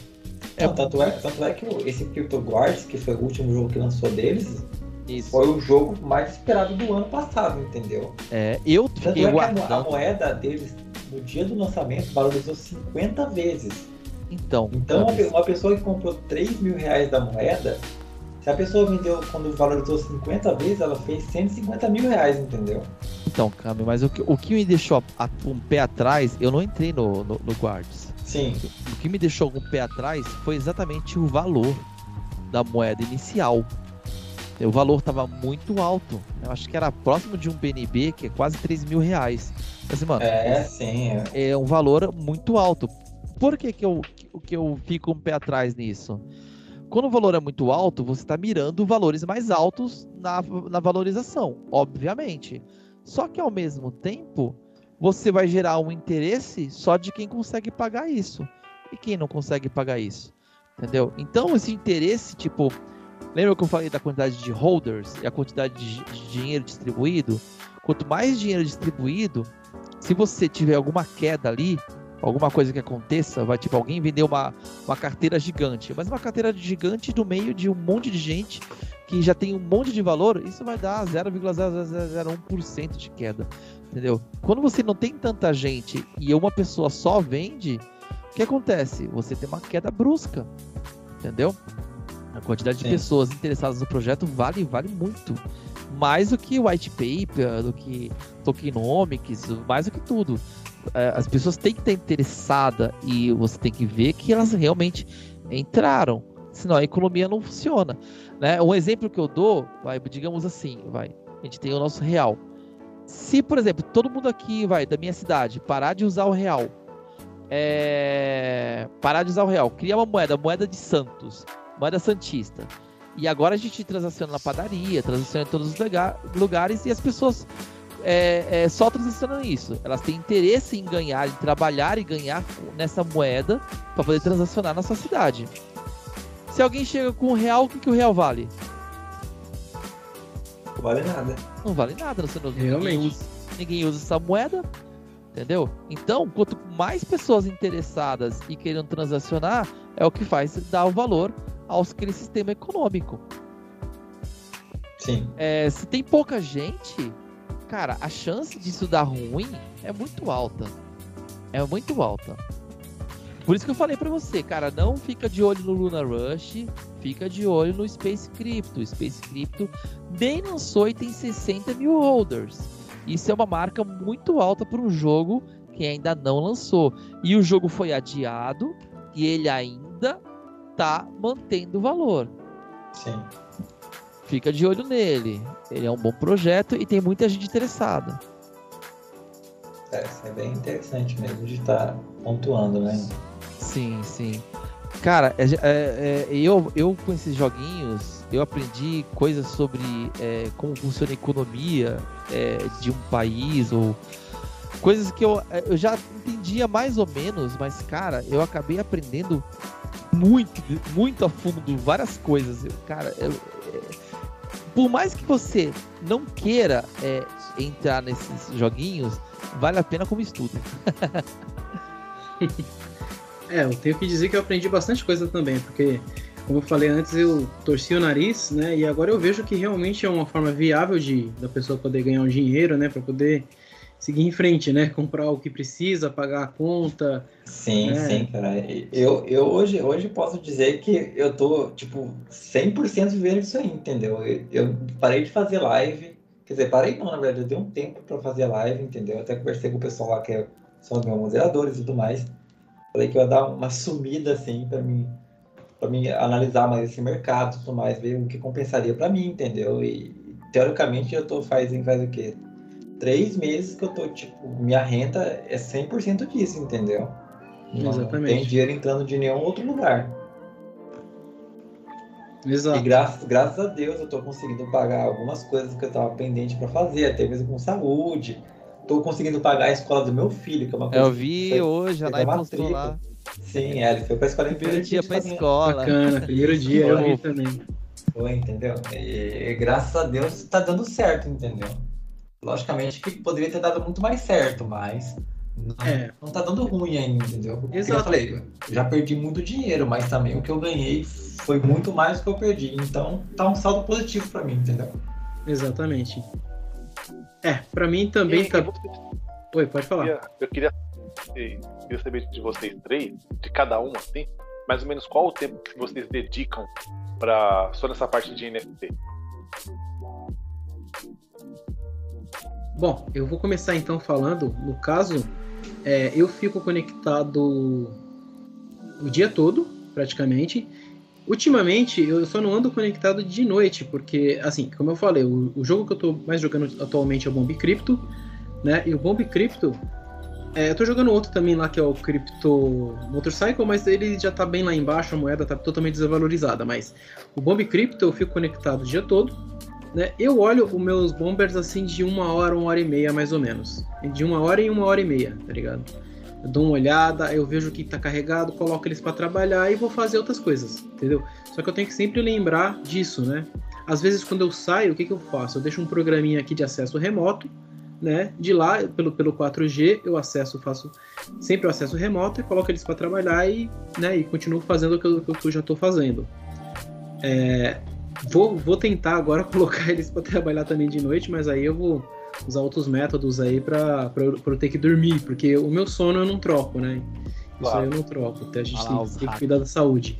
É que tem gente que, cara, vira à noite, sabe? Tipo, coloca o, o celular para despertar de duas em duas horas, sabe? Ah, sim, eu mesmo fazia isso. Não colocava o horário para despertar, eu já coloquei algumas vezes, mas eu vi que não funcionava, mas geralmente quando eu levantava de madrugada para fazer leite pro meu filho, por exemplo, eu vinha aqui no computador e colocava para trabalhar, entendeu? É, eu também, eu também Era fiz isso no começo, viu? Eu, eu- não é- não é que eu fazia despertador, eu colocava, eu dormia com o computador, notebook na cabeceira ligado, funcionando o jogo. Aí o que acontecia? Qualquer coisa que acontecesse de madrugada, eu, eu comecei a perceber que eu tava ficando com sono mais leve que o normal. Por exemplo, minha esposa se mexia, eu já acordava e aproveitava e colocava os bonequinhos pra farmar, entendeu? E aí eu comecei a perceber que eu tava ficando mais cansado que o normal. Aí eu parei, tirei Exatamente. o computador do lado na- da minha cabeceira e eu não, nem, nem quero saber de madrugada sobre ele. É, então. É, é o problema que eu já tive também com sono, né? Eu já tive problema aí, ficava muito cansado, não conseguia produzir nada no dia, é, ou produzia naquele sofrimento terrível. Então é um- uma coisa que eu não, não, não negocio, né? O meu sono eu não negocio mesmo. Agora Sim. que eu consegui voltar ao normal, consegui. tô razoavelmente bem de saúde, não tô 100%, mas a gente tá bem, né? Então é uma coisa que realmente eu não negocio o meu sono. É, estamos falando do Bomb Crypto, né? Estamos Mas tem falando- outros jogos, né? O próprio Sim. Luna Rush que lançou agora, né? Que eu, tô, que eu não recomendo. Pode, pode ser que eu recomende você fazer trade na moeda é, em momentos específicos, mas é, eu não, não sei se. Eu não sei se vai dar bom. É, ele. Ele tem. Ele tem um CD, né? De você entrar com seus heróis para farmar, com as suas heroínas, né? Que são só meninas bonitinhas e tchutchucas. um negócio muito. Minha esposa até olhou e falou assim: Nossa, tem garoto isso aí? Eu, é, só tem garota. Sailor Moon. É, Elas recarregam de 4 horas e meia em 4 horas e meia. Então é bem fixo, né? Dependendo do jogo, ele tem, tem seu ciclo. Tem jogos que são é, diários, né? Vai ter o Worker Talk que vai entrar aí também, ó, logo logo vai estar entrando, né? É, é, dependendo do herói, tem herói que é de 24 horas, tem herói que é de 72 horas, que você só vai lá, manda ele fazer o trabalho e ele faz o trabalho, entendeu? Sim. É, e farma moeda pra você. É basicamente isso, né?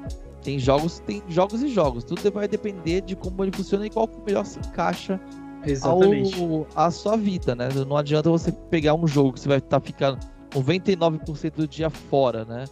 Você está morando no trabalho e só vai e de vez em quando tá em casa, como você falou, Rick, É, é. Não adianta você pegar um bomb cripto que você não vai conseguir dar conta dele. Entendeu? É, principalmente se você trabalhar num lugar que você não pode, por exemplo, pegar o celular. É, a, a, não ser que você deixe algum programa para rodar o jogo automaticamente por você. Aí tudo bem, mas. Exatamente. Você pegar um jogo assim que tem a necessidade de você estar tá rodando várias vezes por dia, para quem uhum. trabalha mesmo fica complicado, entendeu? É, é perder dinheiro no meu no caso, eu digo, né? É, eu falava pra minha, pra minha esposa, tipo, eu dormia, mas dormia triste porque eu pensava, pô, eu tô perdendo dinheiro, cara, na verdade. E não é pouco dinheiro, entendeu? Você fala, ah, não, o cara tá perdendo 10 reais, 20 reais. Cara, eu, eu, na noite, eu tenho ciência porque eu faço uma planilha gigantesca aqui dos ganhos que eu, faço, que eu ganho nos jogos, entendeu? Por noite, no Bomb Crypto, agora não, porque agora a moeda tá mais desvalorizada.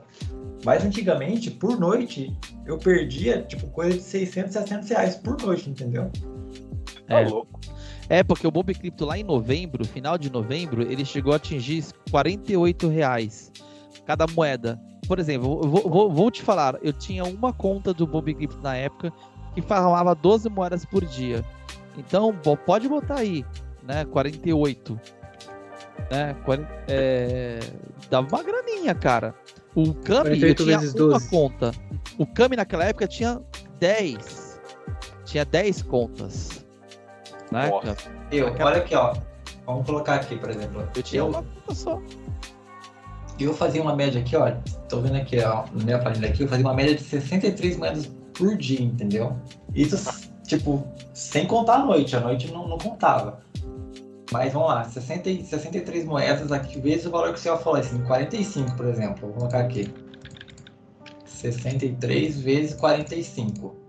Ó, por dia era 2.835 reais. É Isso por dia, entendeu? Fora, fora o que eu ia farmar se eu fizesse a madrugada, por exemplo. Então, Rick, é aí, é aí que eu falo, entrar no início. Porque Sim. o Kami, ele entrou no início, o Bomb Crypto começou em setembro, ele entrou no início. Não foi bem no início, mas ele entrou no início. É, eu entrei, tipo, na primeira semana do jogo, entendeu? Não foi, tipo, no início, início, mas foi na primeira semana, entendeu? Você não comprou moeda antes do jogo sair, mas. Sim, é... sim, foi tipo pré, é, whitelist no caso, né? É, teve uma galera que comprou antes. Sim, então o pessoal comprou, comprou casa, comprou. Nossa, cara comprou muita coisa no jogo. Sim, entendeu? sim. É... Então, assim, quer entrar nesses joguinhos, né? Ah, lembrando que são dois tipos de NFT, né? A gente tá falando de NFT e os Play to Earn, que não necessariamente todo Play to Earn tem NFT. Uhum. Então, o NFT é um token que ele, ele, ele é único. Ele é não fundível. Ele é, por exemplo, vai no caso do Bob Crypto, são os heróis. Os heróis eles são gerados aleatoriamente, e tem status aleatórios. Então a gente chama que os, a gente fala que esses heróis são NFT. Ninguém vai ter um herói igual ao meu, ele vai ter vai ser parecido, mas não vai ser, não vai ser exatamente igual ao meu. Entendeu? Caramba. Isso daí é dois pau é quase o que eu ganho no mês, cara. É, Rick. É, mas é, você sempre quando você, se você for pesquisar ou se você conversar com alguém que tá dentro do NFT, cara, é, é uma coisa que nem a gente como já comentou aqui várias vezes, você se espanta mesmo, é, é comum, sabe? Por isso que vem aquela descrença, né? Porque é uma coisa, tipo, muito fora da realidade. Sim, então, é, você, você pensar que você perder, que nem o Cami falou, você perder 600 reais numa noite, cara. Então, tipo, pô, vamos supor que você, sei lá, dorme 6 horas. Em umas 6 horas de sono você tá perdendo 600 reais. Você perde 100 reais por hora, sabe? É uma é, coisa. que várias vezes eu já comecei já comecei até com pancada. Pô, eu tô, às vezes eu tô, me forçava um pouco mais, tipo, porque eu sabia que eu tava perdendo, entendeu? E eu não queria perder porque eu queria aproveitar o hype da moeda que tava lá em cima, entendeu? Exatamente. E é, e é sorte, né? Sim, Tem muita sim. sorte. Exato. É, o, o, próprio que me falou aí, ó, eu comprei o eu comprei avião, comprei carro e perdi o dinheiro. Ok. Digamos que se você está entrando agora no mercado e resolve investir nesses jogos, o que aconteceu com o teu dinheiro? Você não farmou. O Kami lá atrás, ele farmou uma grana pesada com o Move Crypto. Como ele falou, ele fazia 2.500 reais por dia no início. Sim. Entendeu? É, é... Então, assim, ele perdeu o quê? Você perdeu quanto no, no CryptoCars, no Crypto... 6 mil reais? É, sim, mas teve jogo que perdeu muito mais, que nem o Binary X lá, por exemplo. Eu comprei um personagem lá de 14 mil reais. E não recuperei 2 mil reais, entendeu? É. Então, teoricamente, eu perdi 12 mil reais nessa brincadeira. Tudo Esse aí nem, jogo... nem fiquei sabendo desse jogo, nem sei que jogo é esse. Sim, sim, não. Isso eu É. fiquei. É outro jogo que eu tava, tava tentando investir também, que tava em, em hype lá e eu acabei entrando na onda. E parece que eu tenho uma maldição, cara, que o jogo tá bombando, beleza, todo mundo falando bem do jogo, eu vou lá, entro no jogo, pá, É que você aceita o hype da galera. cheguei lá e já morre. Mas eu já falei pra você, mano. Quando você entra. Ah, comprei tal coisa. Ai, Cama, eu falo pra você. Pô, Cama. Não, mas é, eu, Quantas vezes eu falei? eu entendo completamente o que o Kami tá- também tá falando, porque, cara, é, você, você é um investimento. Tipo assim, a gente não tá recomendando esse investimento pra ninguém. Sim, Mas ele é um investimento que você faz, né? E, cara, é um investimento que você vai arriscar. De qualquer forma, você vai arriscar. Então, às vezes, você vai se perguntar se você deve ou não deve fazer aquilo. Se uma pessoa que você tá conversando falar pra você, vai que tá dando bom, porque pra mim tá dando bom, você, você vai achar que pra você tá dando bom. Que pra você vai dar bom. E acaba que não, não é exatamente o que acontece, né? e realmente tava dando bom, entendeu? Só que Não, é assim. é- eu tive o azar de quando eu entrei, realmente o jogo decaiu, foi tipo, acaso mesmo, tipo, Sim. É isso que eu tô falando. Um erro dos devs. Um erro dos devs, é uma mudança que seja mal vista, faz cair. E, e olha, e olha que o mercado ele é esperto. O mercado, ele não é aquele, não é um mercado é, comum, não. É um mercado bem esperto. As alterações são vistas é, de uma forma assim, a minha moeda vai valorizar é nesse, nesse ponto, entendeu? Não é nem se o game vai ser é bom ou não, entendeu? É, a minha mo- moeda vai valorizar e aí o bagulho sobe a moeda, entendeu? É, esses, jogos, esses joguinhos aí, qualquer mudança, qualquer coisa que os caras façam de, de, de mudança, tem que ser Sim. feita com muito cuidado. Por isso que eu falo que o Bomb Crypto ele é um projeto muito bem pensado. Porque até, os- até mesmo o Bob Crypto ele tem, uma empresa toda por trás do jogo, não é uma equipe de amigos que foi lá e, É. criou o jogo, entendeu? Eles são realmente uma empresa, entendeu? Eles É. já faziam jogos de mobile e tudo mais. eles são bem E cautelosos. agora que eles entraram no mercado de NFT. Eles são muito ca- cautelosos em questão das mudanças. Eles já passaram por perengues, por alterações que a galera viu com mau- mau- maus olhos, a moeda caiu lá embaixo, entendeu? Depois fizeram coisa que a moeda subiu de novo, né? É, E agora, qualquer mudança que eles estão fazendo no jogo, eles estão fazendo com muito cuidado. Por exemplo, eles lançaram o Marketplace, eles lançaram o Marketplace dos bonequinhos, né? Só pode vender a, a maior raridade. Ah, por quê?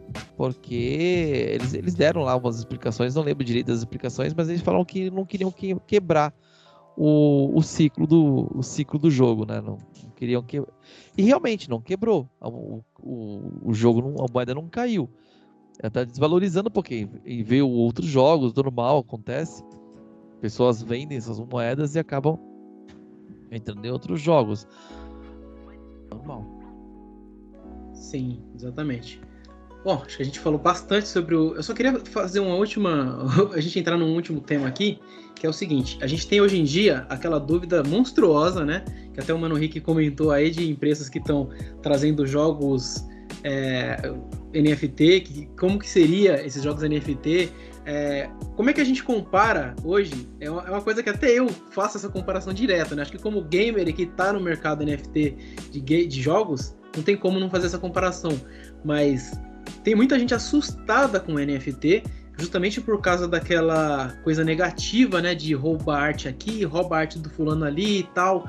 Né? Tem gente que assim não tem muita informação, não entra, ah, não vai atrás da informação sobre o que é NFT e tal. Até por isso que a gente está fazendo esse podcast para passar um pouco do nosso conhecimento pro pessoal. Né? Então tem muita gente que simplesmente cai naquela onda do rage, né?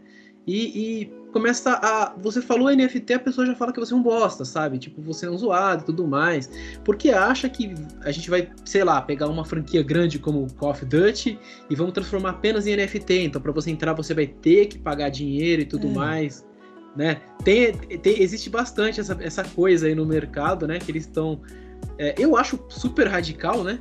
Mas eu queria saber o que, que vocês acham também sobre esse pensamento do pessoal. Só pra gente poder finalizar isso aqui, que acho que a gente falou bastante aí sobre NFT, né? Quem gostaria de começar falando Bem, aí? Vou, vou começar falando então sobre isso aí. Porque é, isso é um negócio que eu vejo aí, as pessoas. O, o NFT em si, como eu já falei, é uma tecnologia que é muito interessante. Provavelmente tudo, todas as propriedades no futuro, daqui a 10 anos, você vai. vai se, por exemplo, digamos, daqui a 10 anos, é, acredito que até lá a maioria dos governos já criaram sua criptomoeda, já vai estar, o real vai ser uma carteira digital. É, até lá, bem provável que tudo que você compre você gera uma NFT. É como se fosse uma, uma nota fiscal, uma policy de que você que aquele produto realmente é seu. É, daquele aquele item né, não fundível é seu.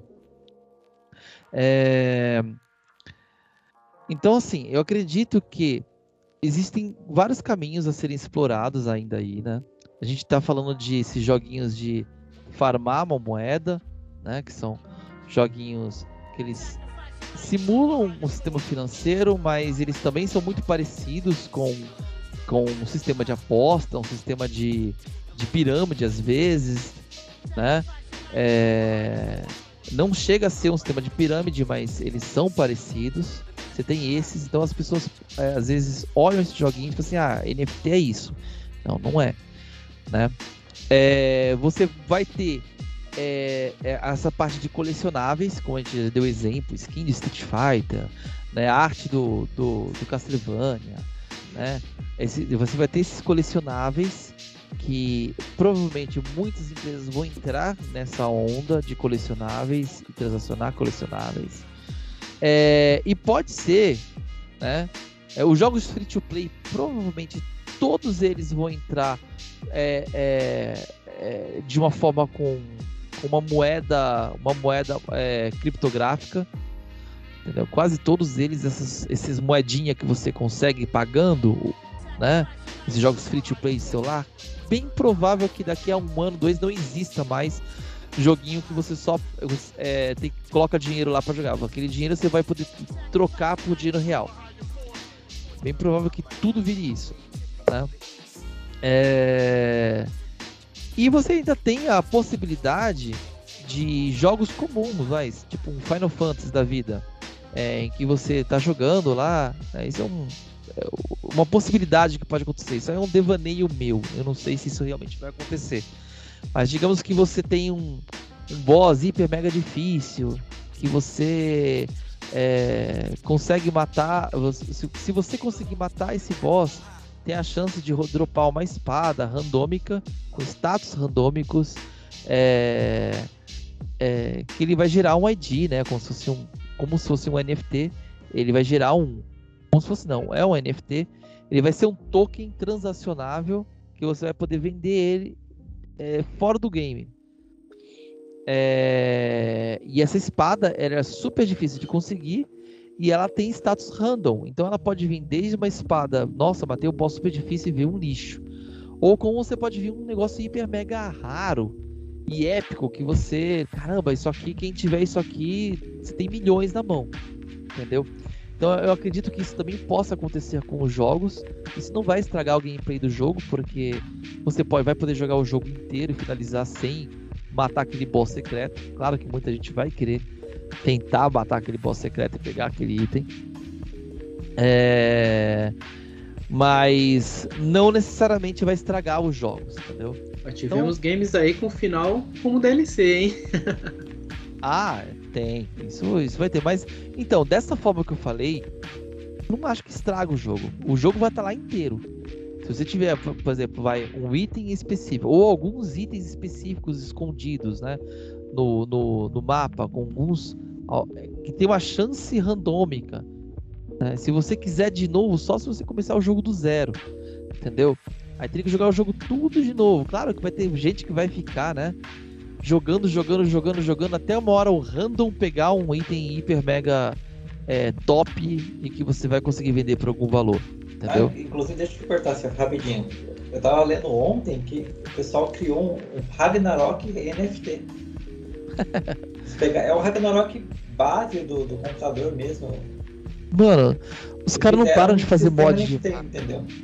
Os caras não param de É fazer. privado, não é, não é da Gravity lá, da, da, da original, mas eles fizeram realmente um, um. Ragnarok baseado em NFT, entendeu? Depois que eu vi o Pokehag, já ouviu falar do Pokehag? Já, já vi, já. É um Ragnarok de Pokémon. Você anda, as skills que você solta no Ragnarok são as skills dos monstrinhos, que você anda com três monstrinhos, se eu não me engano. Eu só vi, eu vi uma live uma vez de um cara jogando esse Pokehag. É, é muito louco, cara. O Ragnarok é, é- é eterno, esse negócio aí não vai morrer nunca. É, Ragnarok Mas- é brabo demais.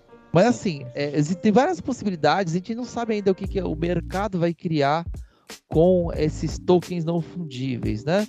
A gente não sabe o que o, que, que- o, que que o mercado vai criar. Mas eu acredito que eles vão criar coisas bem interessantes. Eu acho que os jogos, os jogos grandes vão continuar sendo a mesma coisa. Você pode, pass você pode passar e zerar o jogo sem nem saber que aquele jogo vai ter um, um item transacionável é, um- é, de um token que você pode transacionar numa casa de trading, por exemplo. Interessante. Eu, eu poderia fazer uma, uma pergunta aí referente a isso rapidinho? Pode falar. Ter uma coisa pra mim? Vamos lá, deixa, vamos supor aí que a Square lança um, um Final Fantasy, então, que nem o Cio falou, e aí você pode dropar uma, uma espada de, de status aleatório. Beleza. E aí ela dá aquela ID, né? e, é, ficaria como se fosse um, um produto mesmo em NFT. Aí o cara obtém esse, esse objeto e depois ele pode, por exemplo, querer vender é, isso para outro, pra outro player, certo? Até eu Certo. entendi, certo? Certo. Então, O que, que a empresa como a Square, por exemplo, ela sai ganhando com isso? Como que ela ganha nesse Então. objeto foi dado para uma pessoa e vai ser vendido para outra? Então, olhando para como é o mercado hoje em dia, você tem taxas, né? Digamos que se o bagulho tiver valendo um milhão de reais e você tiver um, 1% ali, né? Você ganhou 10 mil reais, entendeu? Aham. Então, assim, é... é, você tem taxas de, de, transação, de transação. Por exemplo, esses jogos NFT, todos eles, isso é uma coisa que esqueceu de falar, né? Esses joguinhos NFT que de farmar dinheirinho, etc., de você. É, é, eu esqueci, eu ia comentar, mas tudo bem. quando você tira o dinheiro, ele te cobra uma taxa, né? Por exemplo, vai, o Luna Rush que acabou de sair é 3,5%. Você só pode tirar cinco- 50, mo- até chegar a 50 moedas, e quando você tirar, ele vai te, vai te comer 3,5% das suas moedas. Então vai dar um, quase dois, quase duas moedas ali que, vai- que vai ser engolido pelo, pelo jogo. A mesma coisa vai acontecer. É- é- Esse negócio que eu falei, o, o Rick, da espada randômica transacionável, é uma ideia que eu, eu tive que poderia ser que acontecesse. entendeu? Não, Não, significa é que o mercado vá fazer isso. Sim. Pode Então, ser que mas- faça uma coisa ah. parecida ou até melhor. Então, é, deixa eu falar para você que já aconteceu, mas não exatamente no, no cenário de criptomoeda. É, eu tenho um colega meu que é, é mais engraçado que eu não lembro, o- eu não tô lembrando o nome dele, eu lembro do apelido. É que pode Eu- isso. É, o Mano Cabo. é que o nome dele é bem diferente, agora eu não tô lembrando, mas esse colega, ele jogava World Mas of é grosso, Warcraft. cabe? Cabo dele. Aí você que decide, eu vou te apresentar ele, você decide. Mas ele, ele jogava World of Warcraft e ele quando ele dropava os golds e ele também fazia instances que dropavam itens que eles eram unbound, né? Que é item que quando você dropa, você se- assim, na época que ele fazia isso, ele dropava itens que ele conseguia passar para outros players. É. E, e quando ele passava que aquele player ele liberava o acesso ao item, ele ficava preso à conta daquela pessoa, né? Conforme de- de- dependendo do drop que você pegasse, a arma tinha um certo formato, você, já- você já sabia o que era, entendeu? Então a pessoa que estava interessada naquela arma que, que tinha um status bom, que você já sabia o que era, que o status World of Warcraft eram fixos, eles não eram aleatórios, né? Você já tinha aquele formato da arma, você já dropou de tal boss, então você já sabe o que, que é. Ele vendia, por exemplo, no Mercado Livre. Ele adicionava lá e falava arma tal, de boss tal, no Mercado Livre. E o cara tava interessado naquilo, o cara comprava arma por 500, 600 reais, entendeu? Então é uma coisa que já acontecia com dinheiro real, né? Só que, só que não da forma atual, que é que pode ser com cripto, né? É, a, a grande chance, né, o- acho que o grande porém aí que acontece com as cripto, com, com as NFT, né, numa blockchain e tudo mais, é que o jogo, ele pode até morrer O jogo pode não ter mais online, não ter mais nada, mas você vai ter esse esse token, né, numa blockchain que você vai poder vender ainda. E se as pessoas falam, mano, eu tenho a espada do, do Arthas, mano. Eu peguei a Frostmourne aqui. É... eu tenho a espada do Arthas e eu. O WoW não existe mais em 2050, morreu. É... E eu tenho ela. E aí, cara, é um item de colecionador. Entendeu? E tá fora, tá numa blockchain. O jogo morreu. Tá numa blockchain. Nada também impede desses jogos, por exemplo, vai, tá numa blockchain. Digamos que eu tenho Final Fantasy XVI. Ele sai com esse sistema de, de itens que podem ser transacionados fora do jogo. Aí sai o Final Fantasy XVII. E se eu quiser pegar um, jogo, um item do 16 e jogar no 17? Entendeu? Eu poderia, porque ele vai estar tá na blockchain. Esse item é meu. Eu coloco minha carteira lá e falo: esse item é meu. Eu quero usar ele. Imagina com Pokémon. Cara, eu tenho meu Pokémon aqui. Eu tô esse Pokémon tá registrado na blockchain. Entendeu? Essa, é, cara, isso é, é, é, abre possibilidades infinitas.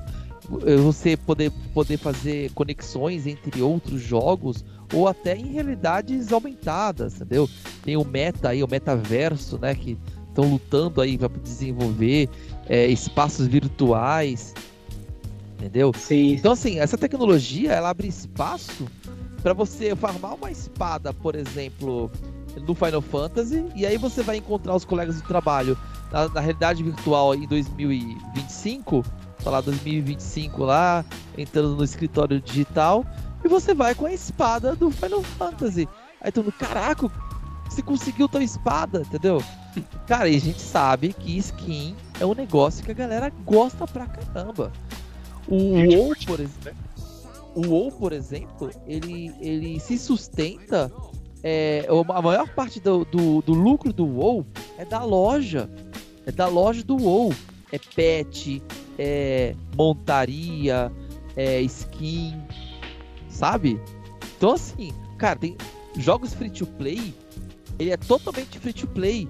E o que vende é skin. E a galera compra e sustenta o jogo sustenta o jogo, sustenta a empresa para fazer novos jogos. É, skin, propagandas que tem no site.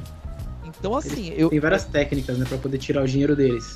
O que vai acontecer com os jogos, né, não vai estragar os jogos em si, mas ele vai te dar uma, uma propriedade sobre um item que você pode transacionar e até usar, vestir ele num encontro de amigos virtuais, entendeu? Da, daqui a 10 anos, quando a, o, o, meta tiver e você tiver ir passear é, no shopping, né? Até lá isso, não vai ter mais shopping, né? Isso é, é, realmente é, é uma possibilidade, né? Na minha opinião, é uma possibilidade bem baixa ou talvez a longo, uh, realmente longo prazo, entendeu? Isso que você tá, é, é longo cenário. prazo? Sim, eu acredito que seja longo prazo. Por quê? O, o que 10 eu... anos. Não, eu acho mais ainda. Porque o que, a gente tá, tá falando? Doido? Não, você que tá doido. Vamos lá, de, de, deixa eu falar aqui. Deixa eu falar. É, a gente está falando, a, a, diferença que eu, que eu quis falar aqui foi de jogos convencionais que nem a gente tem hoje em dia para jogos NFT. Como é que eles iriam se juntar? Você está você tá, você tá tecendo um cenário de que o jogo NFT vai dominar. Tá ligado? Esse é o cenário que eu tô vendo você tecendo. Não sei se é isso que você tá querendo tecer. Não, tô falando que o jogo NFT vai, vai dominar. Eu vou, tô, tô dizendo que NFT, a NFT, não tô falando de jogo. O NFT vai ser uma coisa comum. Sim, mas a, a, tá.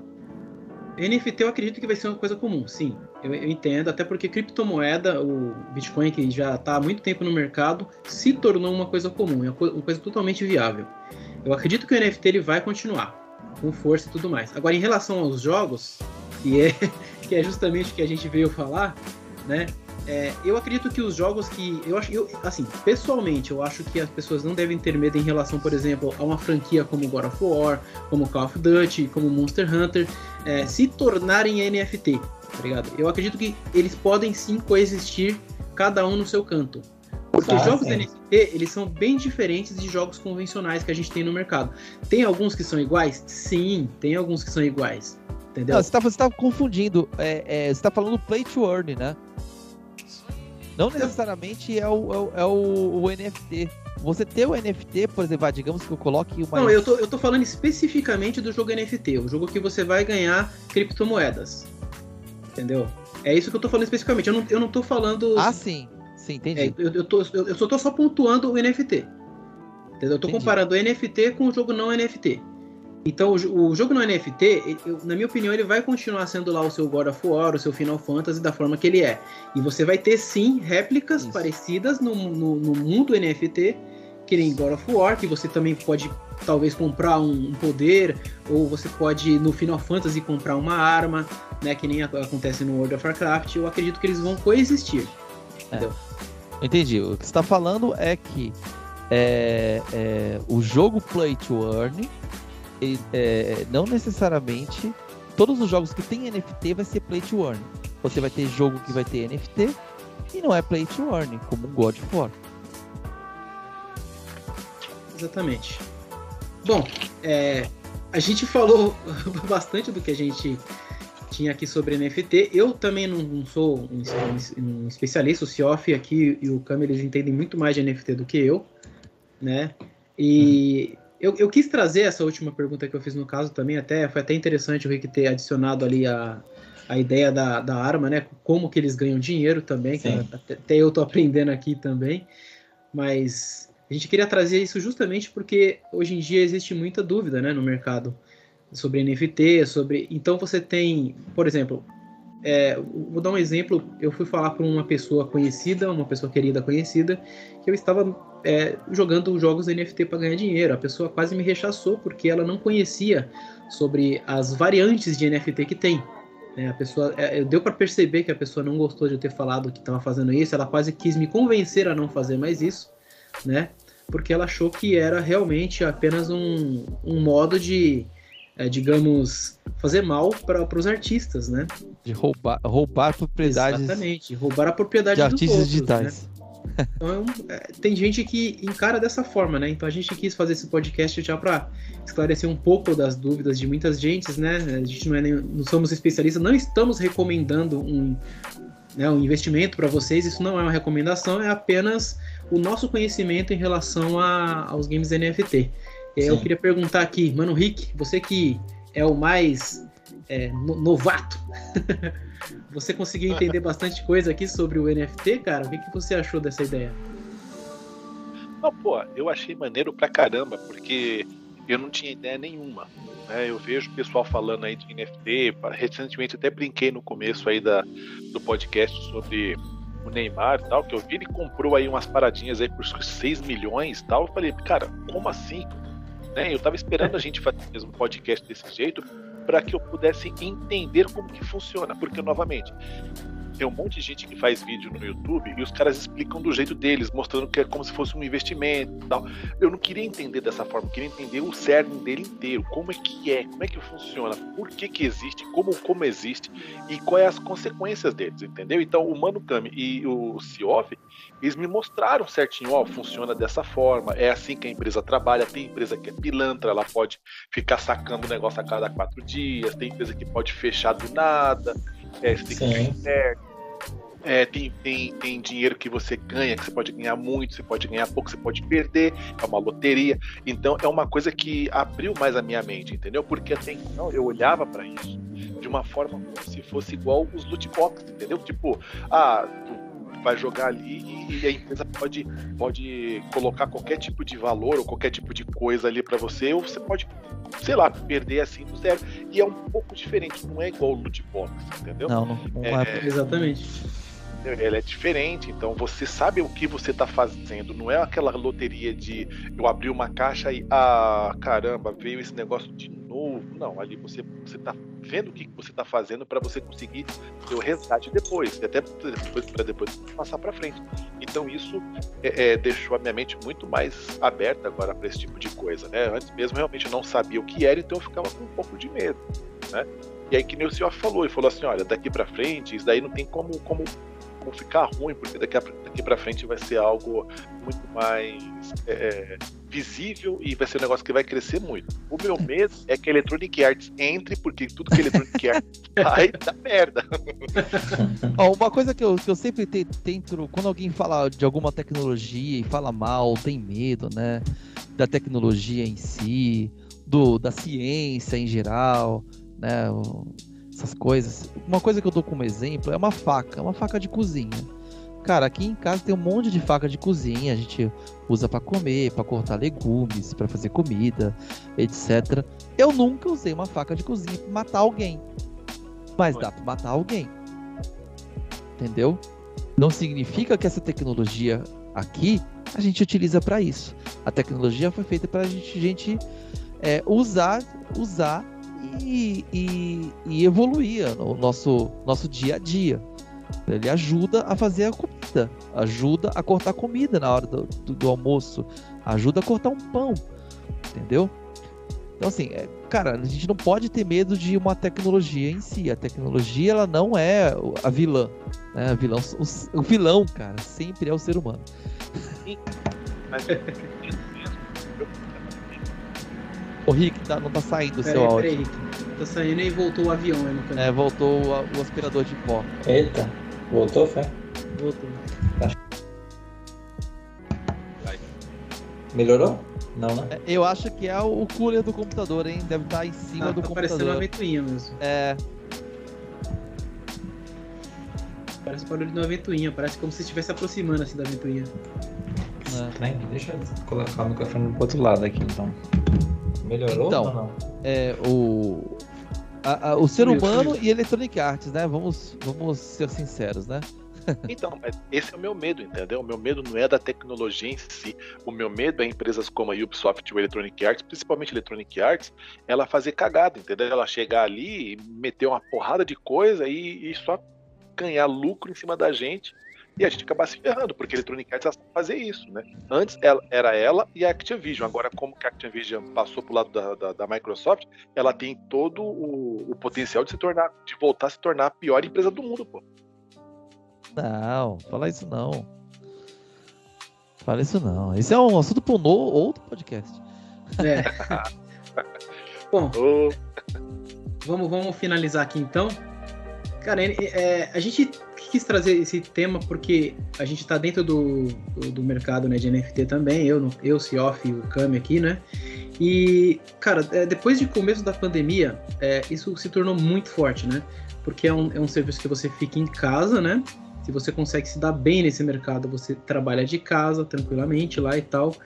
É, não totalmente tranquilo, mas no geral você vai, você fica em casa e na pandemia ganhou muita força, né? E aí que cresceu de uma forma que nem o Cioff falou, que eu acho que agora realmente isso daí vai ficar para sempre, né? É uma coisa que vai seguir em frente mesmo. Cara, eu queria agradecer muito aí a presença do Cami. A gente não apresentou ele no começo, mas porque ele já participou do podcast, né? Ele já é um brother que já faz parte da família, Triforce, né? Isso, de boa, tranquilo. O Valeu aí. O Cami gravou primeiro, primeiro Triforce, né? É, lá, Cami... lá do passado, né? Tá sempre aí falando com a gente. Oh, eu queria dar um recadinho, Punks. Pode? Pode, pode falar. É, a gente, é, tá, além de estar de Spotify, de estar até no tuning de rádio, tá ligado? A gente tá lá também. A gente tá em vários agregadores de, de podcast. A gente entrou agora há pouco num tal de Orelo. Tem muitos é, produtores de podcast que estão indo para lá.